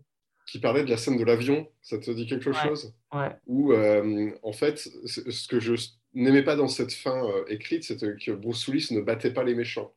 En fait, euh, on- si vous vous souvenez un peu du film, il y a une, il y a une énigme à un moment dans une, dans une fontaine. Mm. Et euh, à la fin du film, en fait, les, euh, les méchants réussissaient à s'enfuir avec le, le butin. Euh, ils montaient dans un avion, et là, on entendait en voix off euh, Les gars, quelqu'un aurait un bidon de 3 gallons sur lui On comprend qu'en fait, par erreur, l'un d'eux a ouvert la valise et ils sont incapables de la désamorcer, puis ils vont mourir. euh, Et l'avion explose. Et, et ouais, en fait, la valise se baladait pendant tout le film. Il y avait tout Ouais. un, tout un parcours. C'est rigolo, ah oui. mais. Mais c'est pas Die Hard. Ouais, c'est. Bah, c'est ce qui a aussi donné, je pense, la, la- la fin qu'on connaît avec, euh, au Québec. C'est ce qui a donné aussi après la, la, la coolitude pour le 4 et le 5, où ils ont un peu abusé ça. Euh, notamment dans le 4 où euh, il explose l'hélico avec euh, une bagnole parce qu'il avait plus de balles. Et ça, ça fait écho à la fin du 3. Et le- les- C'est c'est le début de la fin, quoi. Voilà, c'est ça, ouais. C'est un peu le too much et c'est un peu dommage. quoi. C'est vrai que cette scène, euh, cette scène finale du 3, euh, c'est un peu le, le, le cheveu sur la soupe. quoi. Ouais, et, euh, et- mais ça prouve aussi qu'un film peut être un chef-d'œuvre sans être parfait. Tout à Mm. fait, Oui. c'est clair. Et- et C'est c'est assez amusant comment ça fonctionne. hein. C'est, je, je, je chéris euh, bien plus euh, le Die Hard 3, euh, qui est un film imparfait, qui sera toujours un film imparfait avec cette fin, euh, que, que tant, tant d'autres films qui sont euh, lisses, euh, bien faits, etc., Mhm. mais qui n'ont, pas d'âme. Quoi. Ouais, c'est ça, c'est la que là, il a une âme. proposition euh, esthétique, sensorielle, et encore avec les langues de, de, de Die Hard 3, c'est complètement dingue. Et c'est la parfaite transition avec le film suivant, je trouve. Avec le film que tu vas nous présenter. Et oui, le 13e guerrier. Le 13e guerrier. Ça. Alors, le, le, le 13e guerrier, il ne faut, faut pas me lancer là-dessus. Parce que. Euh, bah, on va poser un contexte. hein. Le, le, le 13e guerrier a été euh, lancé, je crois, en, en 97, donc deux ans après euh, Hard 3, 97-98, euh, la production. Et euh, c'est adapté d'un roman qui s'appelle Eaters of the Dead de Michael Crichton, Michael Crichton, comme ils disent aux États-Unis. Et c'est une épopée euh, sur euh, un arabe qui est euh, embrigadé en fait dans un groupe de vikings pour aller porter secours à un village attaqué par des démons, quelque chose comme ça. Et, et donc c'est un film, c'est un pur film McTiernanien parce qu'il y a, y a tout, il y a la confrontation des cultures, il y a l'idée de la confrontation aussi des langues, il y a le- la notion de point de vue, il y a la notion d'immersion, il y a la gestion de l'espace, des espaces, euh, il y a la notion d'héroïsme, euh, il, y a, tellement de choses dans, ce film qui, qui, englobe vraiment tout, tout ce qu'il aime et tout ce qu'il a montré qu'il aimait depuis le début de sa carrière, euh, que ça ne pouvait euh, être qu'un que son chef-d'œuvre ultime. Et euh, ce qui s'est passé, c'est que il s'est associé à Michael Crichton, qui, était euh, quand même qui était au sommet de sa carrière. euh, il, avait eu le, le triomphe de Jurassic Park, mais Mhm. aussi le triomphe de Urgence. Mhm. Donc, il était euh, vraiment au top euh, sur tous les fronts. Euh, et il s'est dit que Crichton était son allié face à la production. Et c'est, bah, ça a été une erreur. Ouais. Crichton est un réalisateur. Faut jamais l'oublier. Monde quand on s'associe à Crichton, euh, bah, en fait, on s'associe à un réalisateur, un deuxième réalisateur. Et euh, en plus, l'auteur du livre. Et ça fait des étincelles. C'est-à-dire que le, le projet de McTiernan a fonctionné euh, jusqu'à un certain point. Euh, L'idée de- de- du 13e guerrier, c'est qu'on est entièrement du point de vue du personnage d'Antonio Banderas, qui est- qui n'est pas le héros du film. Et ça, c'est euh, déjà, c'est fou. Euh, le, donc, l'arabe est un témoin. Et d'ailleurs, c'est quelqu'un qui va écrire l'héroïsme de ces gens-là. Donc, qui va, euh, qui va dessiner cette histoire, littéralement. hein. On- dans, dans le film, il y a la notion de, de, de dessiner les mots, donc de visualiser les mots. Euh, à un moment, il y, a, il y a le personnage du chef viking, euh, Bullvive, qui, qui dit Draw what I speak, ou euh, Speak what I draw, quelque chose comme ça. Speak what I draw. Et euh, l'idée de, de, de, de dessiner, c'est pas c'est pas écrire, c'est vraiment c'est dire en images. C'est donc c'est la- c'est du McTiernan pur, dire avec les images et pas avec le c'est- Et, euh, et donc euh, Banderas va suivre le personnage de Banderas va suivre ce groupe de Vikings et le héros, le vrai héros, c'est Bullvive, qui qui devient un héros en fond, vraiment au fond de l'image, du point de vue de, de celui qui n'est pas guerrier et qui va euh, être, euh, être embarqué dans, dans cette bataille. Il y a un- un- une scène cruciale où ils vont dans, dans une caverne, euh, qui est la caverne des, des Wendols, Mm. donc des fameux démons qui sont, euh, qui sont des humains, mais euh, un peu préhistoriques. Quoi. Et il y a une scène où Bullvive va devoir affronter la reine, la mère des Wendell. Dans la version initiale de McTiernan, on ne devait jamais voir la, la, la mère des Wendell. On devait rester à l'extérieur de, de, de l'antre de la reine, voir Bullvive entrer, voir Banderas et son pote se battre contre les Wendell qui arrivent, et voir Bullvive blessé sortir. Parce qu'on ne peut pas rentrer. On n'est pas avec Banderas. Sauf que Crichton a dit, ben non, on rentre. Parce que moi, je veux voir euh, Bullvive qui se bat contre la reine. D'ailleurs, il y a plusieurs scènes qui ont été filmées avec euh, trois, différentes scènes. trois tout. séquences. Euh, McTiernan en a tourné une, Crichton en a tourné deux. Et euh, c'est une des deux de Crichton qui reste, Mm. Euh, où il a essayé d'imiter le style de, de Et on peut retrouver ces séquences euh, Non, non, non, disparues non. de McTiernan, non, malheureusement. Malheureusement, malheureusement, euh, toutes les séquences qui, qui ont été perdues euh, sont dans Le un. fameux elles- elles existent, cut euh, elles existent, mais elles pas. sont dans un. Elles sont pas forcément montées. euh, elles sont, elles sont pas mixées déjà, et euh, elles sont dans un coffre. Mais ça, je vais, je vais. En fait, il y a eu un. Donc ça, c'est le début de la fin où ils, ont voulu, euh, ils ont voulu rentrer. Et aussi à la fin, euh, McTiernan voulait euh, la fin de Zulu. Euh, je ne sais pas si vous avez Oui. vu Zulu, mais euh, à la fin, il y a les Zoulous qui saluent le courage euh, de, de, de ceux qui se sont défendus dans, dans le fort. Et, euh, et vont. une fin tellement meilleure, tellement plus. Et donc, les, les, voilà. Wendell devaient saluer et partir. Et euh, pour, pour la production et pour Crichton, ça ne marchait pas. Il fallait, donc, ils ont rajouté le, le, le chef des, des Wendell, Qui arrive comme un cheveu sur la soupe au montage d'ailleurs. Qui est filmé pour la plupart, la plupart du temps sur fond bleu. Et, euh, et McTiernan euh, a, en fait, a perdu euh, le, le- le contrôle du montage. Donc, les scènes qu'on voit, pour la plupart, sont les scènes montées et filmées telles que McTiernan les voulait, avec des petits inserts de Crichton. Et euh, ce qui s'est passé aussi, c'est qu'il y a eu des projections tests.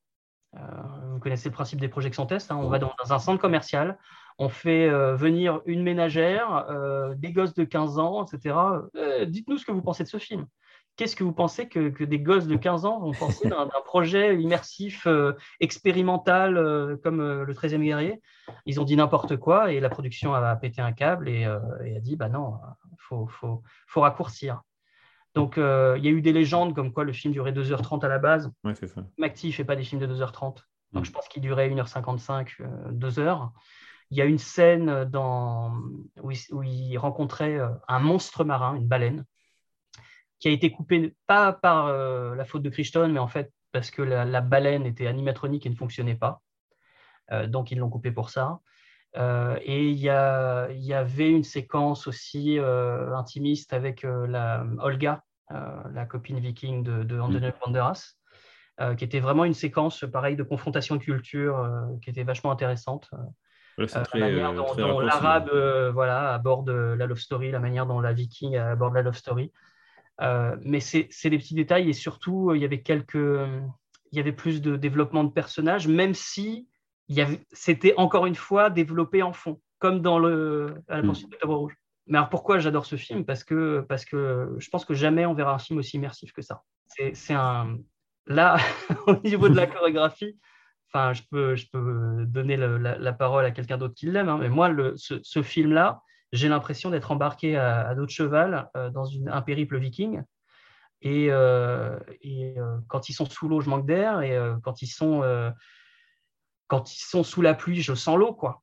Euh, Quand ils sont dans les grottes, je sens la- la- le, froid. C'est un film entièrement tourné à la torche. Ouais, c'est ça qui est fou. Des scènes- Ouais, tu parlais, de, Aurélien, de- Mm. d'éclairage artificiel.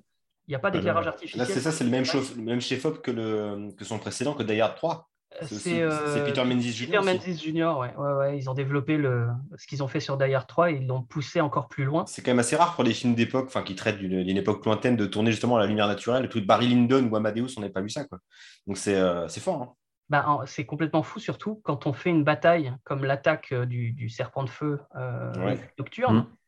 Cette attaque nocturne entièrement tournée à la torche, alors que chaque plan est un tableau en mouvement. Enfin, il y a des, des plans, mais je ne sais même pas comment c'est possible de tourner un truc pareil. À un moment, il y a un, il y a un Wendell qui fonce vers un, un- un gars qui est accroupi et qui, qui s'apprête à lui tirer dessus à l'arc. Et on voit le- la fumée euh, rétroéclairée par la torche euh, derrière, qui, des nappes de fumée qui partent. euh, et c'est un plan super court, mais, mais c'est un tableau, quoi. C'est limite du Bosch. C'est étonnant de venant de lui d'ailleurs. Il y a, y a des, il y a des travelling compensés, mais comme on fait, on n'ose même pas faire un travelling compensé comme ça. Il y a, un- il y a un des mes, contre chants préférés dans, dans toute l'histoire du cinéma sur l'armée des Wendell qui fonce vers le village à la fin, euh, sous une pluie battante, Mhm. lumière entièrement naturelle, avec travelling compensé sur le village qui grandit et l'armée qui, qui rétrécit, et euh, contre-champ complètement vers la fuite, euh, vers le- le- le- la profondeur de champ, des, des vikings qui attendent euh, face à, à la, la marée de, de- de cavaliers. C'est avec la musique de Jerry Goldsmith en plus qui est complètement dingue, qui a remplacé euh, un autre compositeur qui s'appelait Graham Revel. Euh, la musique est- de Graham Revel était super, mais alors Jerry Goldsmith a fait un, un Mais. Goldsmith, il me semble que c'est un choix cette fois-ci de Crichton. C'est un choix de Crichton. euh, Mm. C'est un choix de Crichton, mais Oui. euh, McTiernan avait bossé sur, euh, sur, euh, avec euh, Goldsmith sur Med- Medicine Man, donc c'est pas impossible euh, qu'il eût choisi euh, Goldsmith aussi. En fait, je crois qu'ils avaient contacté Goldsmith au départ, mais il n'était pas disponible. Et vu que le film a pris du retard, Goldsmith a été disponible. Et euh, la seule, le seul regret de McTiernan, c'est qu'ils aient coupé tous les chants arabes. Ah oui, oui. Voilà, parce que les producteurs ne voulaient pas de chants arabes dans, dans le film. Parce qu'il y a tout le prologue aussi. euh, Ouais, qui a à été Bagdad. cuté, hein, ça. à. Bagdad qui, qui a disparu. hein. Il, y avait, euh, il y avait trois minutes à Bagdad. Donc, euh, donc voilà pour le 13e guerrier. Pour moi, c'est un, c'est un film absolument sensationnel. Je peux, enfin, je, il, faudrait, il faudrait rentrer dans le détail de chaque séquence pour, pour euh, expliquer à quel point c'est sublimissime. Quoi. Je, je pense que tu l'aimes beaucoup aussi parce que c'est un remake du Hobbit. Là-dessus.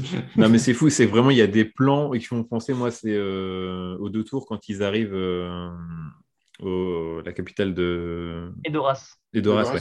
C'est- Il y a des le plans, c'est exactement les, les mêmes. Quoi. Euh, Peter Jackson, il s'est fortement inspiré, c'est sûr. De, Alors, je lui, ai- je lui ai demandé, non.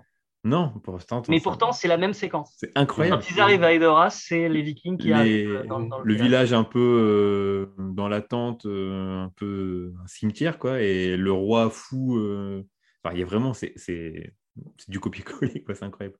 Ah oui, c'est, alors, je pense que c'est un hasard euh, créatif. Euh, Christian Rivers, euh, qui a fait les storyboards, m'a dit que non. Euh, Jackson m'a dit que non. Je sais pas. C'est vraiment très étrange. Ouais. Et c'est une adaptation aussi, alors tu l'as dit, du point de vue du personnage d'Antonio Banderas, mais de- d'une légende, euh, légende de Beowulf, qui Absolument. est, qui, qui est, euh, interprété par euh, Christophe Lambert dans un superbe film, mais surtout euh, en, en- en motion capture dans, dans un film de... Zemeckis Zemeckis. 3D. Encore, encore une tentative d'ailleurs immersive. Euh, Ouais. Ouais. Superbe film de, de Zemeckis, qui a vieilli euh, techniquement, mais qui est quand même assez incroyable. hein. Ouais, tout à fait. Euh, vraiment, euh, il est, Alors lui, il s'est aussi battu contre les producteurs, mais il n'avait pas le même contrôle que, que, que, McTiernan. Il a pu aller très loin parce qu'en fait, en, animation, plus on pousse un plan loin, plus ça coûte cher. Et quand les producteurs ont dit à Zemeckis, bon, faut réduire les plans à temps de durée. Ah bon Il a fait que des plans séquences. avec la caméra qui tourne dans tous les sens. et donc ensuite, bah, bah, ils, étaient bloqués avec euh, ce que vous avez fait, donc, euh, donc ça a coûté très cher. Euh, j'avais, j'avais discuté avec, avec McTiernan de, de, son rapport au, au narrateur, mm. parce qu'il y a ça dans, dans, dans son cinéma, dans, dans, tous ses films. Et en fait, quand, quand j'ai vu Die 3 quand j'étais ado, je, je, j'étais parti vraiment dans, dans, plein de théories folles. Et quand j'ai euh, rencontré McTiernan, je pensais que mes théories, elles étaient parties trop loin. Parce que souvent, quand on, quand on discute avec le réalisateur, bah, tu discutes avec John Carpenter, il va dire non, non, bah, je trouvais que l'angle était mieux comme ça. et ça enlève rien à son génie, parce qu'il a un instinct, parce qu'il parce que y, a, y a des idées qui passent, etc. McTiernan, la surprise, c'est que ses théories vont beaucoup plus loin que toutes les théories les plus folles que tu peux avoir. Hmm. et euh, tu te crois intelligent quand tu analyses ses films, lui, il est dix fois plus intelligent que toi. Et euh, il m'avait euh, il m'avait expliqué pendant, un bon moment le, son rapport au narrateur et à la manière dont le, le, un roman a un narrateur, qui n'est pas forcément un personnage d'ailleurs. Et euh, ce narrateur a une personnalité et il va te faire sentir si, si c'est une histoire marrante, si c'est une histoire terrifiante, etc., par plein de stratagèmes hein, de, de narration. Et les films devraient avoir la même chose. C'est pour ça que la narration, le narrateur de Die Hard est euh, en fait assez léger. Assez, c'est une histoire de terroriste, mais le narrateur fait comprendre que c'est pas très grave. Ça reste fun. Et c'est pour ça mm. qu'à la fin, d'ailleurs, le pendu revient. C'est, parce que parce qu'on n'est pas dans un cinéma réaliste. Le narrateur, pour le coup, dans euh, Le 13e guerrier, est incarné par le personnage de Banderas. Ça, c'est, euh, c'est passionnant, quoi. Et euh, il y a cette, cette, euh, cette séquence d'apprentissage de, la langue que je trouve qui est très bien tombée par terre. Bien amené, ouais. C'est-à-dire que le gars apprend la langue en regardant. Alors ça, conceptuellement, c'est-à-dire que d'un point de vue réaliste, ça ne se tient pas du tout. Mais d'un point de vue poétique, c'est vraiment un geste, un geste de la part de, de, de McTiernan. C'est, il, il, regarde le sens des mots. Ouais par l'image, il comprend. C'est ce qu'il fait depuis le début de sa carrière. Il, comprend par, par la vision et l'image et par le mouvement. Et euh, quand les mots anglais commencent à arriver par-dessus le, langage viking, c'est avec la musique de, Goldsmith qui, euh, qui grimpe. Enfin, pour moi, c'est un, un, sommet, quoi, un moment de grâce. Et, surtout que narrativement, c'est aussi un moyen pour lui de faire passer le temps.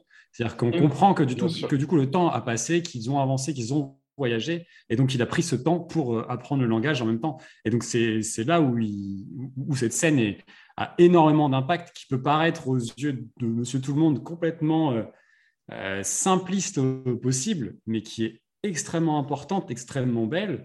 C'est vraiment un des points forts de, ce film-là, à ce moment-là. C'est quand même que par ce biais-là, il te fait déjà, il te permet de mieux appréhender le film parce que tu as plus cette notion d'écart de, langage. il le fait de manière très poétique et en même temps, il te montre que, ben, oui, le temps a passé, on a avancé dans l'histoire et on va arriver à un autre point. Et c'est hyper fort et c'est ce qui, c'est vraiment là où on voit que c'est un auteur extraordinaire. Alexandre, tu l'as découvert comment le film? Tu l'as découvert à la sortie ah, au, cinéma. Au cinéma, Je l'ai vu, euh, je l'ai vu trois fois en salle à l'époque. Euh, Pareil au ciné. Je l'ai revu deux fois depuis en salle, donc je l'ai vu cinq fois en salle. ah oui, quand même. Euh, tombé amoureux très vite. Combien de fois, je ne sais pas combien de fois en vidéo. Et pour, pour revenir sur le temps, en fait, le cinéma, c'est la gestion de l'espace et du temps. Ça, chaque plan est, est un monde et, euh, est une notion de temps, en fait. Et le, le, le, passage du temps dans le 13e guerrier est, super passionnant et en fait rattrape pour moi le, le fait que le film ne dure qu'une heure quarante. Il ne dure qu'une heure quarante, mais il y a tout un monde dedans, en fait. Mm. Euh, parce que le périple, on le, sent, on le sent de plein de manières différentes. Et, euh, et ouais, ce, ce, ce passage de, de, du temps au, au, niveau de la langue. Mais tu parlais de Quaron. Quaron, c'est aussi un autre maître du temps, quoi. Euh, c'est pourquoi il a fait les Fils de l'homme avec des plans de plus en plus longs. Parce que euh, l'humanité est de plus en plus proche de son extinction, donc vit de plus en plus dans le moment. Et hmm. donc, oui, on est euh, exactement dans cette histoire de, dans cette explosion qui ouvre Die 3, où on est dans un moment. Et ça, trouver, arriver à, faire vivre un moment arrêté dans le temps au cinéma, pour moi, c'est la marque des grands réalisateurs. Quoi. Et euh, peu importe si le film est, pas parfait, etc., si dans un film, j'arrive à vivre un, moment précis où on m'a capturé, on m'a jeté dans un monde, moi, je suis, euh, c'est bon, j'ai envie de le défendre. Quoi. Clairement. C'est pour ça que je ne défendrai pas, euh, contrairement à ce qu'aimerait Pierrot, le jeu cinéma de Jean-Marie Poiret. Oh. sur la notion de temps. C'est un problème de montage, c'est juste ça. On n'est pas dans le même espace-temps. C'est ouais. très réduit chez Jean-Marie Poiret. Complètement. Euh, il faut qu'on avance justement, il faut qu'on avance un petit peu et on va rester la même année pourtant avec euh, Thomas Crown. On va passer rapidement sur Thomas Crown, euh, remake du film de Norman Jewison avec qui signe le retour de Pierce Brosnan en lieu et place de Steve McQueen. C'est surtout l'occasion, à mon sens, pour McTeed de s'exprimer son goût ben, pour la peinture et de livrer son film peut-être le plus érotique, bien moins axé sur l'action que le reste de sa filmographie. Euh, c'est un long métrage qui souffre beaucoup, selon moi, du miscast de René Russo, euh, qui semble quand même souffrir de toutes les peines du monde à jouer les femmes fatales. J'ai pas envie de monopoliser la parole, mais non. mais, vas-y, c'est ton moment. Bah, c'est un de mes films préférés de McTiernan. D'accord, tu vois, ah c'est bien. Et, c'est un de mes films préférés de McTiernan, et c'est son film préféré. Tu vois, et pour moi, c'est vraiment, c'est là où on va, pour reprendre François Co, on va discorder. Euh, c'est vraiment, pour moi, euh, celui où j'ai eu plus de mal, peut-être. C'est, je, le trouve sublime. Et euh, il y a un côté, bah, le, il y, a, y, a, plein de moments de grâce dans le film. Il y a le, la scène de l'interrogatoire qui est en allemand non sous-titré, hmm. volontairement, et qui est, qui est une scène de tension sexuelle permanente où là, pour le coup, je me suis retrouvé dans un bar avec McTiernan à discuter de cette scène et il me disait It's all about sex, you know? Euh, et, effectivement, c'est euh, vraiment euh, c'est de la manipulation sexuelle en fait. Hmm. ces deux manipulateurs qui se rencontrent et finalement, la manipulation s'annule et il y a une vraie tendresse, un vrai amour qui naît. Et c'est un film tellement, tellement honnête est tellement anti. Euh, on, est, là, on enregistre juste avant les élections, mais anticapitaliste. où euh, c'est, il y a le, le, le, flic à la fin qui, qui lance un truc vos problèmes de riches, franchement. J'en ai rien à foutre. Allez-y, allez je m'en fous. c'est bon, quoi. Et, et Max Tiernan se moque vraiment de, de tout ça. Le, Là, pour le coup, il fait de la fausse chorégraphie. Le, la fin à la Magritte, en mm. fait, c'est pas une vraie chorégraphie. C'est un moment de cinéma, c'est un moment de danse, mais c'est pas, il n'y a pas de, de, caper movie, tu vois, de, de trucs à la Ocean's Eleven où on comprend tout le stratagème pour ramener. On s'en fout en fait. C'est un vrai geste de, de, cinéma pur, de mouvement, de musique, etc. Et on sent qu'il se libère complètement de ses frustrations sur ce film euh, du 13e guerrier et de, mm. fait, voilà. Et, ouais, ouais, viendra après quoi. J'ai vraiment euh, une difficulté là en le revoyant et bah, notamment sur le personnage de René Russo et de la manière dont je sais pas, j'ai l'impression que ça ne fonctionne pas avec l'actrice qu'il incarne en fait et qu'elle est, elle est en décalage avec ce qu'elle aimerait pouvoir euh, montrer dans le film. J'ai eu cette difficulté là en revoyant le film. Est-ce que tu avais vu l'original Aurélien? Non, je l'ai pas vu. De Norman Jewison, non? Avec euh, Faye Dunaway qui reprend un rôle aussi dans, oui, le, qui, film. qui reprend un second rôle. Mais non, ça a été vraiment pour moi ouais, le, plus difficile parce que peut-être aussi, bah, quand on refait comme ça toute une filmo, on s'habitue à, à certains moments des films qu'on aime et c'est des choses que bah, on retrouve pas forcément dans, dans, celui-ci. quoi. Mais, euh, mais euh, je sais pas si quelqu'un voulait ajouter quelque chose sur Thomas Crown. Non, non. Parce que on va euh, enchaîner avec un, une autre adaptation de l'œuvre de Norman Jewison, là, avec un film original que j'adore par-dessus tout, qui est un de mes films cultes. Tu m'as bien fait chier avec ce film. Ah, quand on était gamin. Quand on est gamin, je parle de ce film qui est le premier DVD que j'ai acheté 30 euros. C'est quand même. Euh, donc, on va parler de Rollerball, euh, la, donc l'adaptation, la version de plus ou moins de McTiernan, on va dire. Euh, c'est un film sur lequel il est vraiment difficile de se prononcer, euh, tant il semble avoir complètement échappé euh, à, son réalisateur et souffre aujourd'hui bah, à la revoyeur d'une multiplication d'erreurs techniques incompréhensibles, d'une histoire qui lâche pas ses réelles intentions, si ce n'est par bribes, et qui a été plombée par un contexte géopolitique difficile à l'époque, puisque on est en, plein, en pleine période post-11 septembre. Le film a été tourné à à, ce moment-là. Euh, et euh, bah, la sortie du film a été un petit peu, un petit peu plombée par ça, euh, notamment sur la musique d'Eric Serra, mais ça, Alexandre en parlera mieux que moi. Et c'est surtout bah, sur ce tournage que débutera une affaire dont on parlera peut-être juste après, mais je vous laisse peut-être dire un mot sur Rollerball. Qui veut commencer? Vas-y, Alexandre. moi, j'ai un super souvenir moi, de, la, du petit, du, de la moustache pardon, de Jean Reno. C'est surtout ça qui m'avait marqué. Et de son accent? en, fait, le gros souci, c'était le, le cast euh, en, grande partie.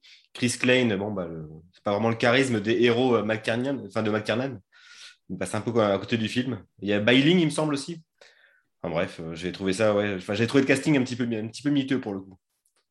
J'ai pas gardé un très grand souvenir de ce film-là, pour être tout à fait honnête avec vous. Ok, c'est un, gros geste euh, politique forcé, en fait, Rollerball. C'est, euh, donc, tu, tu, tu, le disais, il a été tourné euh, avant le 11 septembre, juste avant le 11 septembre.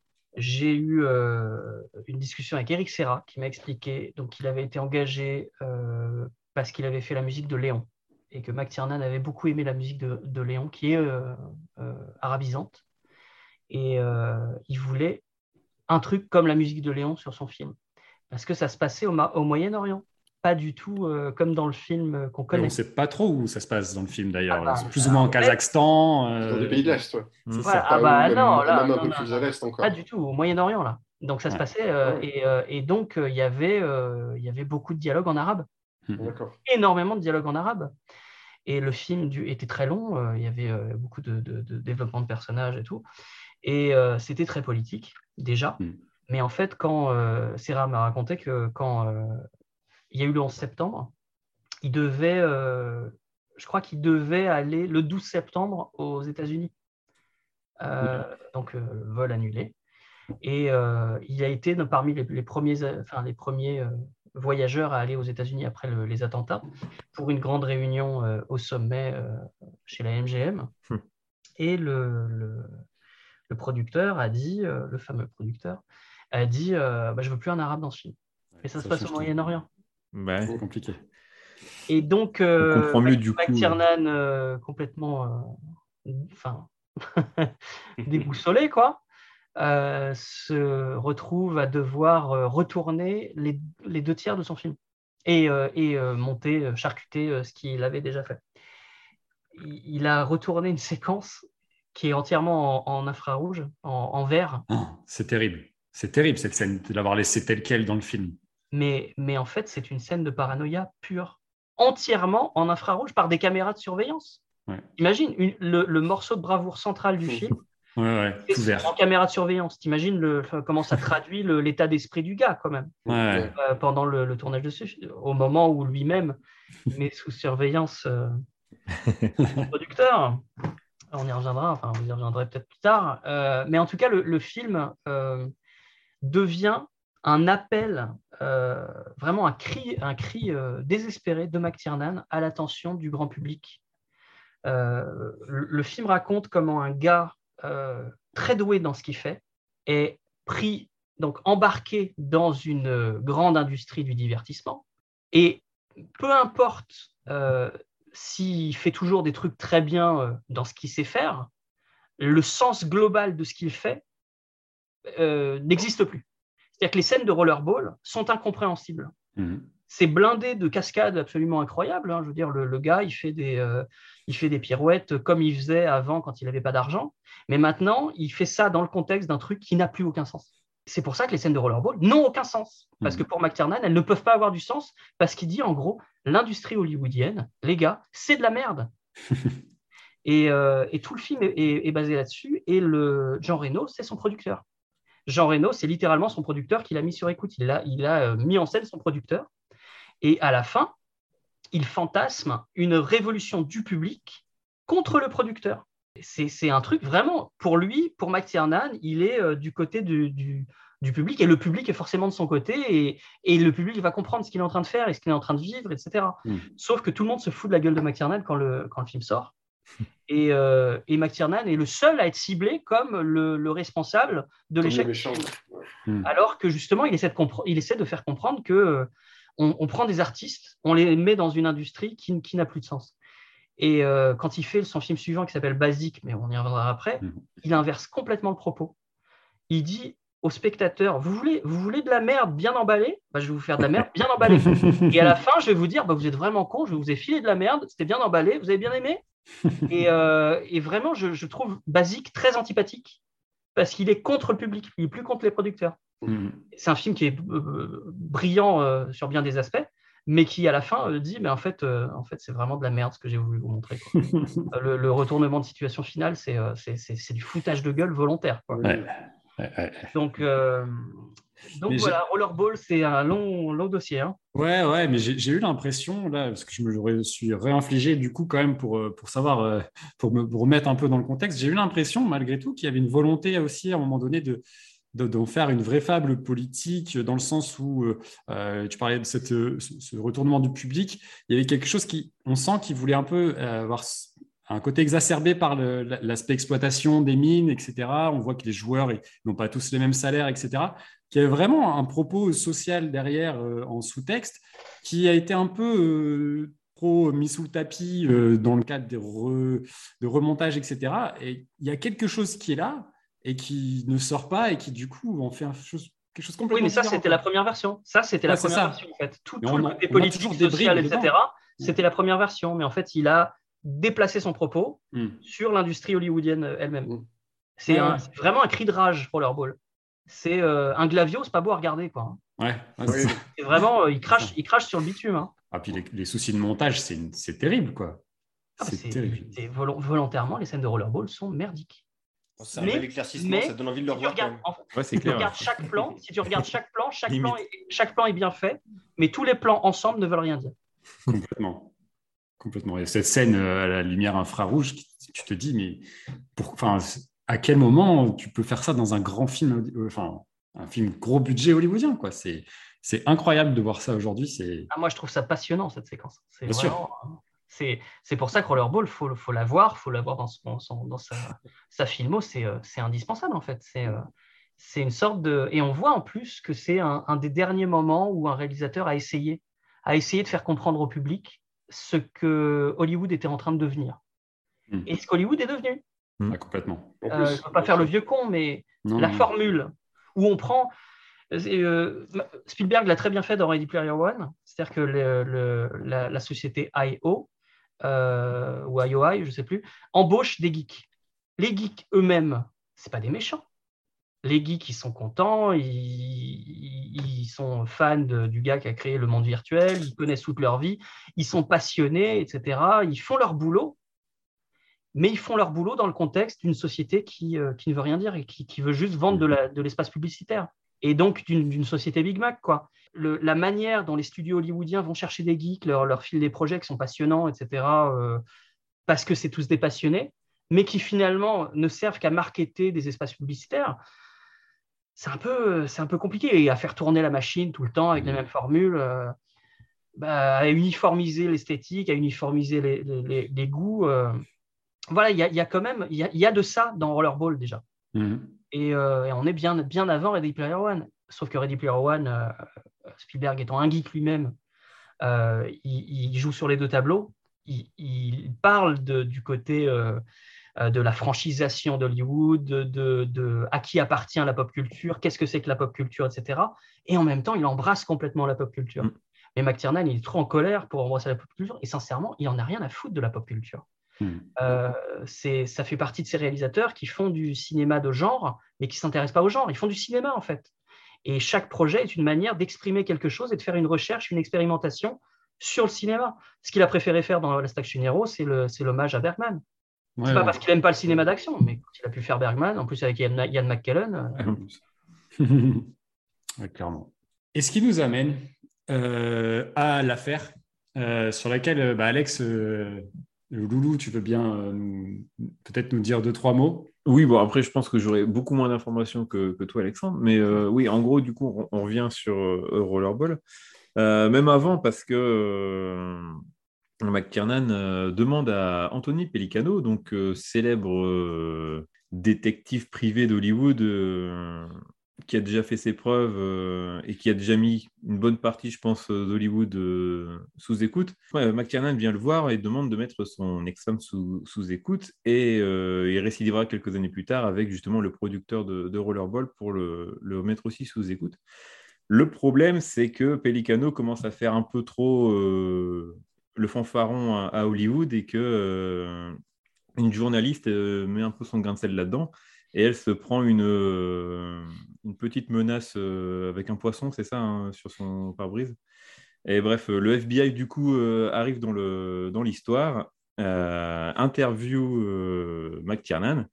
Par téléphone, c'est important. Ouais, et malheureusement, McTiernan dira que non, non, il n'a jamais eu affaire avec Anthony Picano et ce qui lui vaudra ben, le début de la fin parce qu'il a menti euh, à l'agence fédérale et du coup, euh, voilà, je résume en gros. Témoignage, témoignage de, de McTiernan, il, revenait d'un, de repérage euh, en, Amérique du Sud, je crois, pour son, son, film suivant et il revient chez lui dans son, dans son ranch et il a FBI, donc aucun moyen de savoir en plus que c'est le FBI. Enfin, je veux dire, c'est quelqu'un au téléphone.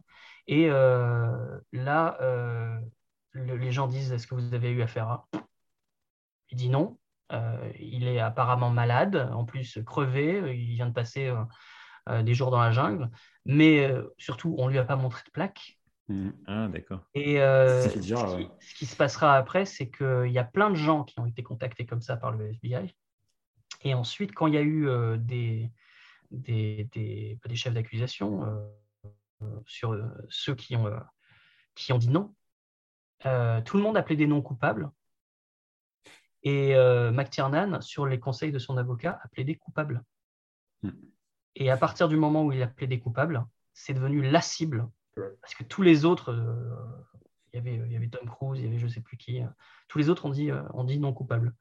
Et, et, donc, ils avaient, il y avait un gars qui était procureur qui, en fait, les procureurs sont élus là-bas. Donc, ils sont en campagne. Et il était en campagne pour se faire réélire. Et il fallait qu'il fasse tomber quelqu'un de connu. faire tomber le réalisateur de Piège de cristal. Ah bah. Magnifique.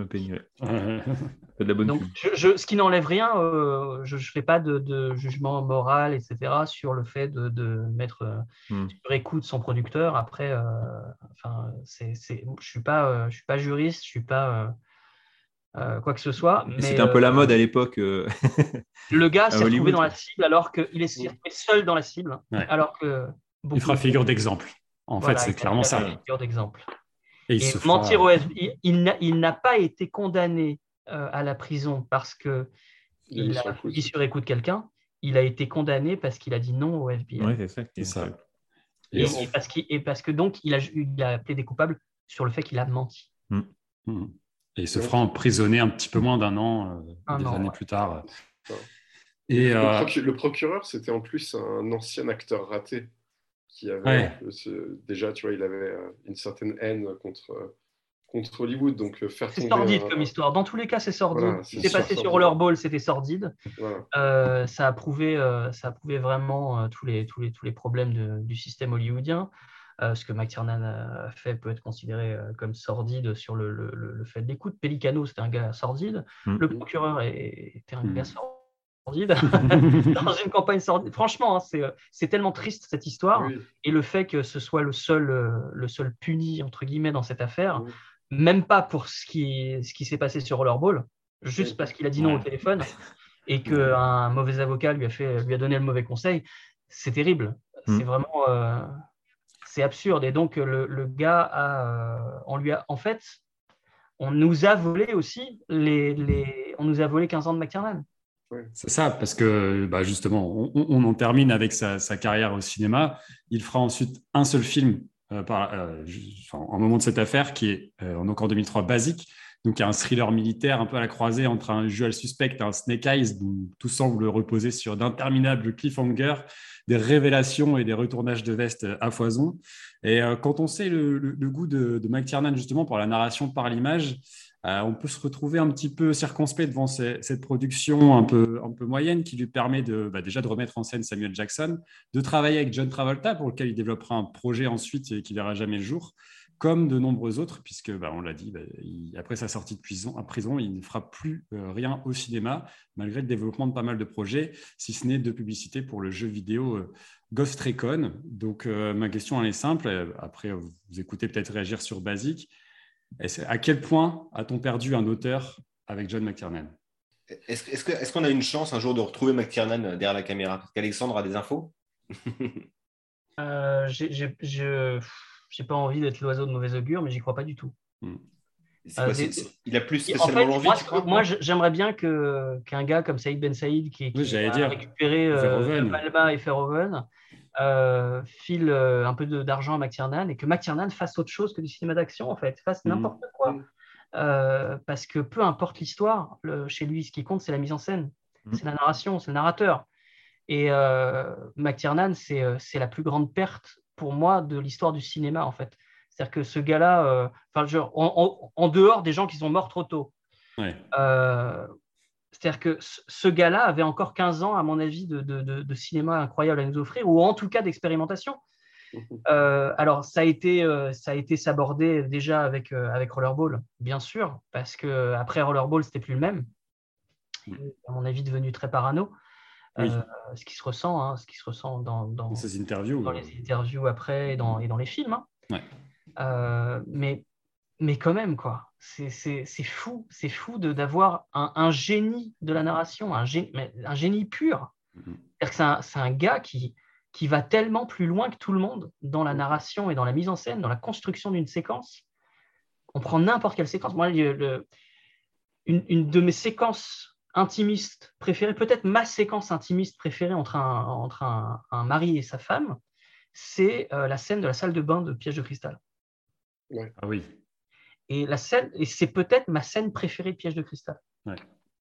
Parce que l'agencement des plans, la, mm. construction de la séquence où ils sont séparés dans deux espaces différents par euh, l'encadrement d'une porte, où euh, le, le mari est face à un miroir, et à côté d'un miroir, donc il est égocentrique elle est assise devant lui. Donc elle, essaie de, recoller les morceaux. Euh, il y a une sorte de petit jeu où ils se retrouvent, euh, ils parlent, euh, ils rigolent, etc. Au moment où c'est léger, il y a un jeune couple qui arrive, qui mm. interrompt leur, leur, discussion. Et, ils sont en train de rigoler. Le jeune couple est en train de rigoler. Et mm. ils, sont, ils sont en train de flirter. Et donc ça les ramène, eux deux, aux années où ils étaient ensemble, jeunes, en train de rigoler jeune couple euh, heureux. quoi. Et ensuite, ce con de Bruce Willis se lève, enfin de John McClane se lève et mhm. euh, dit un truc qui fâche sa femme. Mhm. Et à partir de ce moment-là, euh, John McClane, donc Bruce Willis, est, debout dans l'encadrement de la porte et il occupe tout l'espace. Mhm. Et en fait, les contre-champs sur, sur Holly sont bouffés au niveau de l'espace par la silhouette de McClane au, premier plan et elle est complètement écrasée dans l'image. Elle est écrasée par son mari et on comprend juste par cette image tout ce qui s'est passé dans leur, dans leur vie euh, de couple. Et d'ailleurs, ce qu'il lui reproche, c'est d'avoir repris son nom de jeune fille. Absolument. Et il essaie de la rattraper, il essaie de l'écraser. Et euh, il y, a cette dynamique où elle est de plus en plus oppressée. Et là, il y a quelqu'un qui arrive, une femme seule. Hmm. Une femme seule interrompt la conversation. Elle part, donc euh, Oli part avec la femme seule. Et lui se retrouve tout con, seul, face au miroir. Mm-hmm. Et cette séquence-là, c'est un, un, bijou de mise en scène. C'est pas du tout une scène d'action. Non, ça explique tellement de choses juste avec la mise en scène. Ouais. C'est, moi, je trouve ça bouleversant, quoi. il y en a plein sur l'arrivée de le début de Die aussi, notamment euh, quand il arrive à l'aéroport, où on, comprend tout de suite euh, qu'il n'est pas chez lui, que son couple va mal parce qu'il regarde euh, une fille. Et voilà, enfin, et ça, c'est malin parce que du coup, ça prend pas le, spectateur pour un, con. On n'est pas obligé de tout lui expliquer par euh, des, dialogues euh, sans queue ni tête. Là, juste avec une belle mise en scène, bah, ça passe. Tu, en apprends tellement sur, euh, ah sur les personnages avec trois fois rien. Ouais, c'est ça. Il semble être trois fois rien. Mmh. Après, ouais, c'est ça qui est belle, c'est qu'il il arrive, McTiernan, à rendre ça très digeste. Ouais, c'est facile, quoi. Ouais. Après, je ne vais pas faire le, je vais faire mon petit grain de sel malgré tout. Euh, est-ce que c'est pas aussi un cinéaste de l'homme, dans le sens du mal alpha euh, Est-ce qu'il n'a pas aussi plus de difficultés quand il s'agit de proposer des personnages féminins intéressants? Je pense qu'au-delà de euh, Holly, j'ai beaucoup de mal avec les personnages féminins dans ces films qui sont euh, au mieux fonctionnels et au pire inutiles. Quoi. Bah, moi, je trouve que c'est quelqu'un qui a questionné au contraire la, figure du mal alpha. Qui a dévirilisé, entre guillemets, euh, le, héros hollywoodien. parce que Bruce Willis, fallait quand même, ouais, c'est clair. Fallait quand même l'engager à l'époque hein, dans, dans, le rôle de John McClane. Euh, et, euh, et même qui a, euh, qui a rendu petit Arnold Schwarzenegger. Hmm. c'est quand, même, quand même le seul qui s'est permis de rendre petit Arnold Schwarzenegger dans Predator. C'est quand même. il est faible face au Predator. C'est, enfin, remettons dans le contexte. Arnold Schwarzenegger à l'époque, c'est Matrix, quoi. C'est le héros de Commando. Hmm. Oui, bah, euh, c'est la caricature du, du, du actionneur. Euh. Et ce qu'il a écrit, ce qu'il a écrit euh, le, dernier acte qu'il a écrit, il a complètement annulé le, le, côté invincible de la figure héroïque mâle. Et, Mais il n'arrive pas à remonter la, justement la figure de. En fait, je trouve que c'est un cinéaste qui, se, qui peut se positionner aussi un peu entre un, un, un Verhoeven et un James Cameron, mais il n'arrive pas sur ce type de personnage-là, où là où Cameron arrive à avoir des personnages féminins hyper forts, hyper intéressants, hyper iconiques, euh, lui n'y arrive, n'y arrive pas ou n'a pas la volonté d'y arriver. Peut-être qu'il n'a pas la volonté, peut-être qu'il n'a pas l'arrogance d'essayer euh, de le faire, et peut-être que c'est pas le cinéaste du, du féminisme euh, comment dire ostentatoire. Parce que pour moi, Die c'est un film féministe. Oui. Oui, c'est le son. Clairement, clairement, à la fin, c'est elle qui le tient. Hein, euh. Ah oui, c'est clair. c'est elle qui met la mandale aux journalistes. Euh, c'est, euh, c'est, elle, a, elle a une telle puissance intellectuelle. C'est pas du tout. En plus, elle n'est pas du tout glamourisée mm. dans les années Reagan, tu vois. elle est, elle est belle, mais elle est mère, elle est femme, elle est femme d'affaires. Mm, mm. Elle, elle, est, elle, elle, tient tête au personnage d'Alan Rickman. Euh, c'est un, un, des meilleurs personnages féminins du, cinéma d'action. C'est pas une victime dans le film. Et pourtant, elle disparaît, elle disparaît dans le 3 complètement, quoi. Elle disparaît, dans, le 3, elle disparaît dans le 3 pour des raisons de scénario. Elle disparaît dans le 3, mais elle disparaît pas. Elle, elle... Encore une fois, le 3, c'est sur le hors-champ. Oui, c'est vrai. Oli, elle, elle, est là. Hein. Elle est là hors-champ. Oli, elle est dans la gueule de bois de Bruce Willis pendant tout le film. Mm. Parce que Oli, elle est, elle est là, en fait. Oli, elle est dans l'ombre du personnage tout le temps.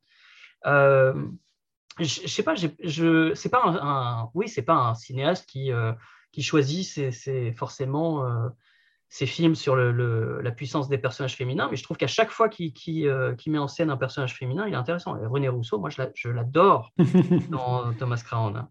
Mais, même dans Predator, c'est elle qui comprend tout pendant que. Elle est beaucoup plus intelligente que tous les gars dans Predator. Il, il les filme comme des cons en train de tirer sur des feuilles et. Euh, c'est clair. Par contre, dans le 13e guerrier, euh, peut-être c'est dû au montage aussi, mais euh, la romance et tout ça, tout ça est... elle sert un peu à rien. Enfin, la, la, fille, ça passe un peu à la trappe, en effet. on ne peut, pas dire qu'elle sert à rien. elle, est, elle passe à la trappe, oui, encore une fois, la beauté du hors-champ. Il y a des scènes qui ont été coupées. Mm. Il, y a, une scène euh, que je trouve magnifique euh, où, euh, pour faire comme les Vikings, il s'empêche de lui dire au revoir avant de partir dans les cavernes. c'est une scène toute bête qui dure quelques secondes et c'est une magnifique scène d'adieu ou de non-adieu ou de, vraiment où il est entre deux mondes où il ne sait plus du tout sur quel pied danser, et comment aborder cette love story, et elle-même d'ailleurs ne sait plus comment l'aborder. Et il se passe beaucoup de choses, encore sans, sans aucun mot. Et euh, je trouve cette scène vraiment poignante. Quoi. Et euh, rien que cette scène-là, pour moi, la love story, elle fonctionne. Et ce n'est pas forcément une love story, c'est euh, c'est des bribes de love story. on est encore dans mmh. l'exploration culturelle. Et non, je, trouve ça, je trouve ça poignant. quoi. Mais au montage, mon problème, c'est que ça ne se ressent pas assez. C'est très vite expédié, c'est ça le, souci majeur, je crois. Quand on l'a vu 45 euh, fois comme moi, c'est pas expédié. Faudrait que je le vois plus souvent. Regarde le ralenti là. Et il a plus souvent tendance à regarder les films en 1,25 que qu'en 0,75. je te dénonce. Juste, ouais, juste pour No Country for All Men, j'avais déjà vu tellement de fois qu'en 1,25 c'était mieux. Bien, euh, on a dit déjà pas mal, pas mal de choses. Euh, C'est le moment où on confronte un peu les, films sélectionnés euh, sur, euh, sur les bases, comme on l'a dit, de, ben, de la réelle, du, scénario, de la réalisation, du jeu d'acteur. Est-ce que, enfin voilà, je sais que tu, ton temps est, peut-être aussi limité. Est-ce que tu veux nous laisser? Est-ce que tu veux rester avec nous? Je, te ah, je, vais devoir, je vais devoir partir, je pense. mais en tout cas, c'était c'était un plaisir de participer. Euh, je ne sais pas si vous voulez. Euh, bah, si tu peux, nous faire peut-être 5 minutes encore. Euh. Ouais, bah écoute, on va en profiter. Si tu peux nous faire tes points principaux, tu en as déjà dit beaucoup sur le, scénar du. S'il faut retenir trois points sur le scénario du 13e guerrier, sur sa réalisation et sur son jeu d'acteur. Alors c'est très, c'est très compliqué ces questions parce que j'analyse jamais les films comme ça. Euh, Là, c'est la partie de mauvaise foi de l'émission. Il hein. faut savoir que non, mais en plus, en, plus, vraiment, euh, le, pour moi, la, la, somme de, de, toutes les parties ne fait pas euh, forcément un, tout et inversement. Enfin, c'est un petit peu flou, mais c'est-à-dire qu'un film, c'est pas. Un film, c'est une addition d'un scénario, d'une réalisation, d'un jeu d'acteurs et, de musique, mais c'est pas ça en fait. Il y a une âme qui se, qui se propage, il y a des thèmes qui se propagent, il y a des visions qui se propagent. Euh, et euh, tout n'est pas linéaire. Euh, là, je vais parler avec mon expérience. Un film, avant tout, du point de vue du réalisateur, c'est répondre à des questions. Et dès l'instant où la production commence, il y a 200 personnes qui vont poser des questions au réalisateur et le réalisateur doit avoir une réponse, même quand il n'a pas de réponse. Et ces réponses, qu'elles soient réfléchies ou complètement instinctives ou même foirées, euh, vont influer sur absolument tout le film.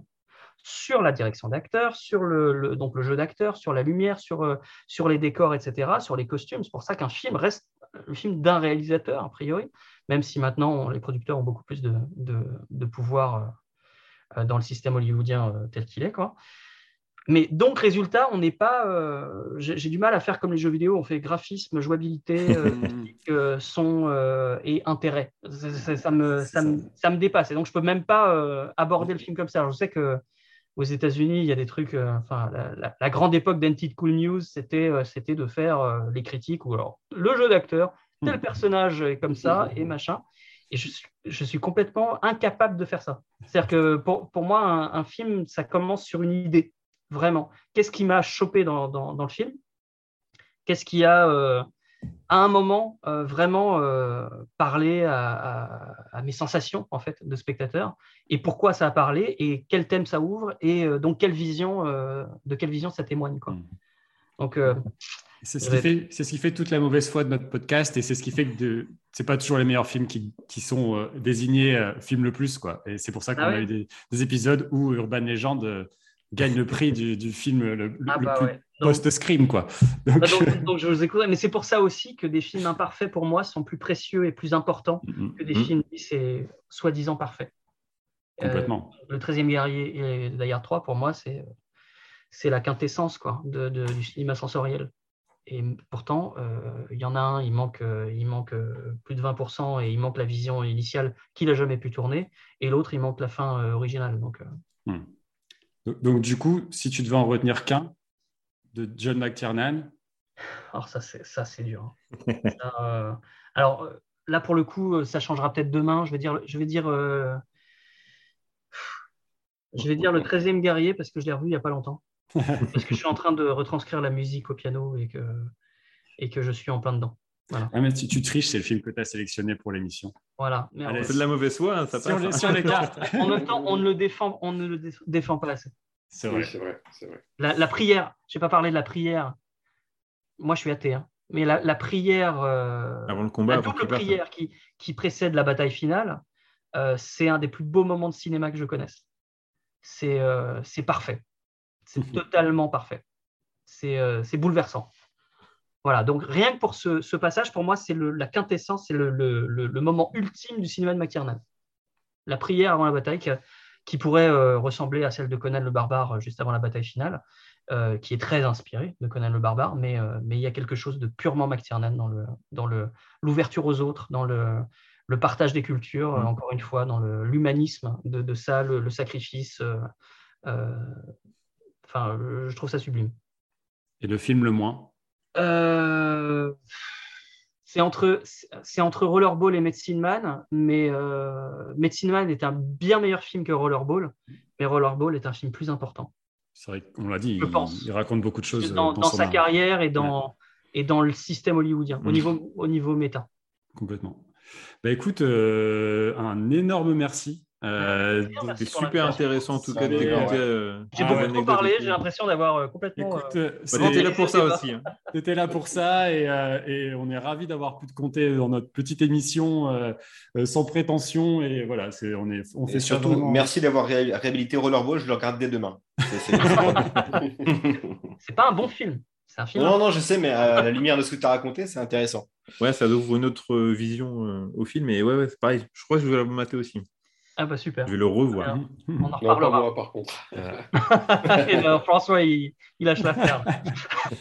Euh, du coup, bah, avant de nous quitter, euh, on- donc on l'a dit, bientôt un, un livre qui se prépare. Absolument, sur, euh, sur euh, Phil Tippett. On peut te pas mal retrouver, d'actu dans, dans Mad Movies, là, dans le, le Mad Movies d'avril, il y a un dossier, une interview carrière de Paul Verhoeven.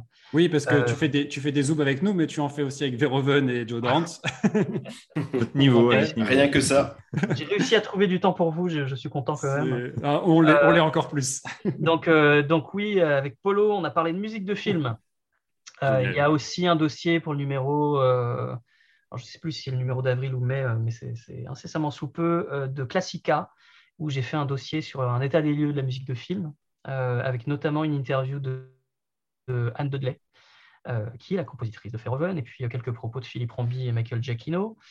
Euh, il y a donc le musée à Lyon. euh, euh, on est en train de préparer une, une, une exposition temporaire euh, donc sur Jean-Pierre Jeunet. Euh, voilà, on est en train de travailler avec Gilles Penseau sur euh, un documentaire sur le monde des animateurs et sur un documentaire sur Starship Troopers, sur la prophétie cool. politique de Starship Troopers. Génial. Donc, Génial. euh, donc voilà, entre, entre autres. Voilà, et je suis en train de composer une BO pour un documentaire aussi. euh.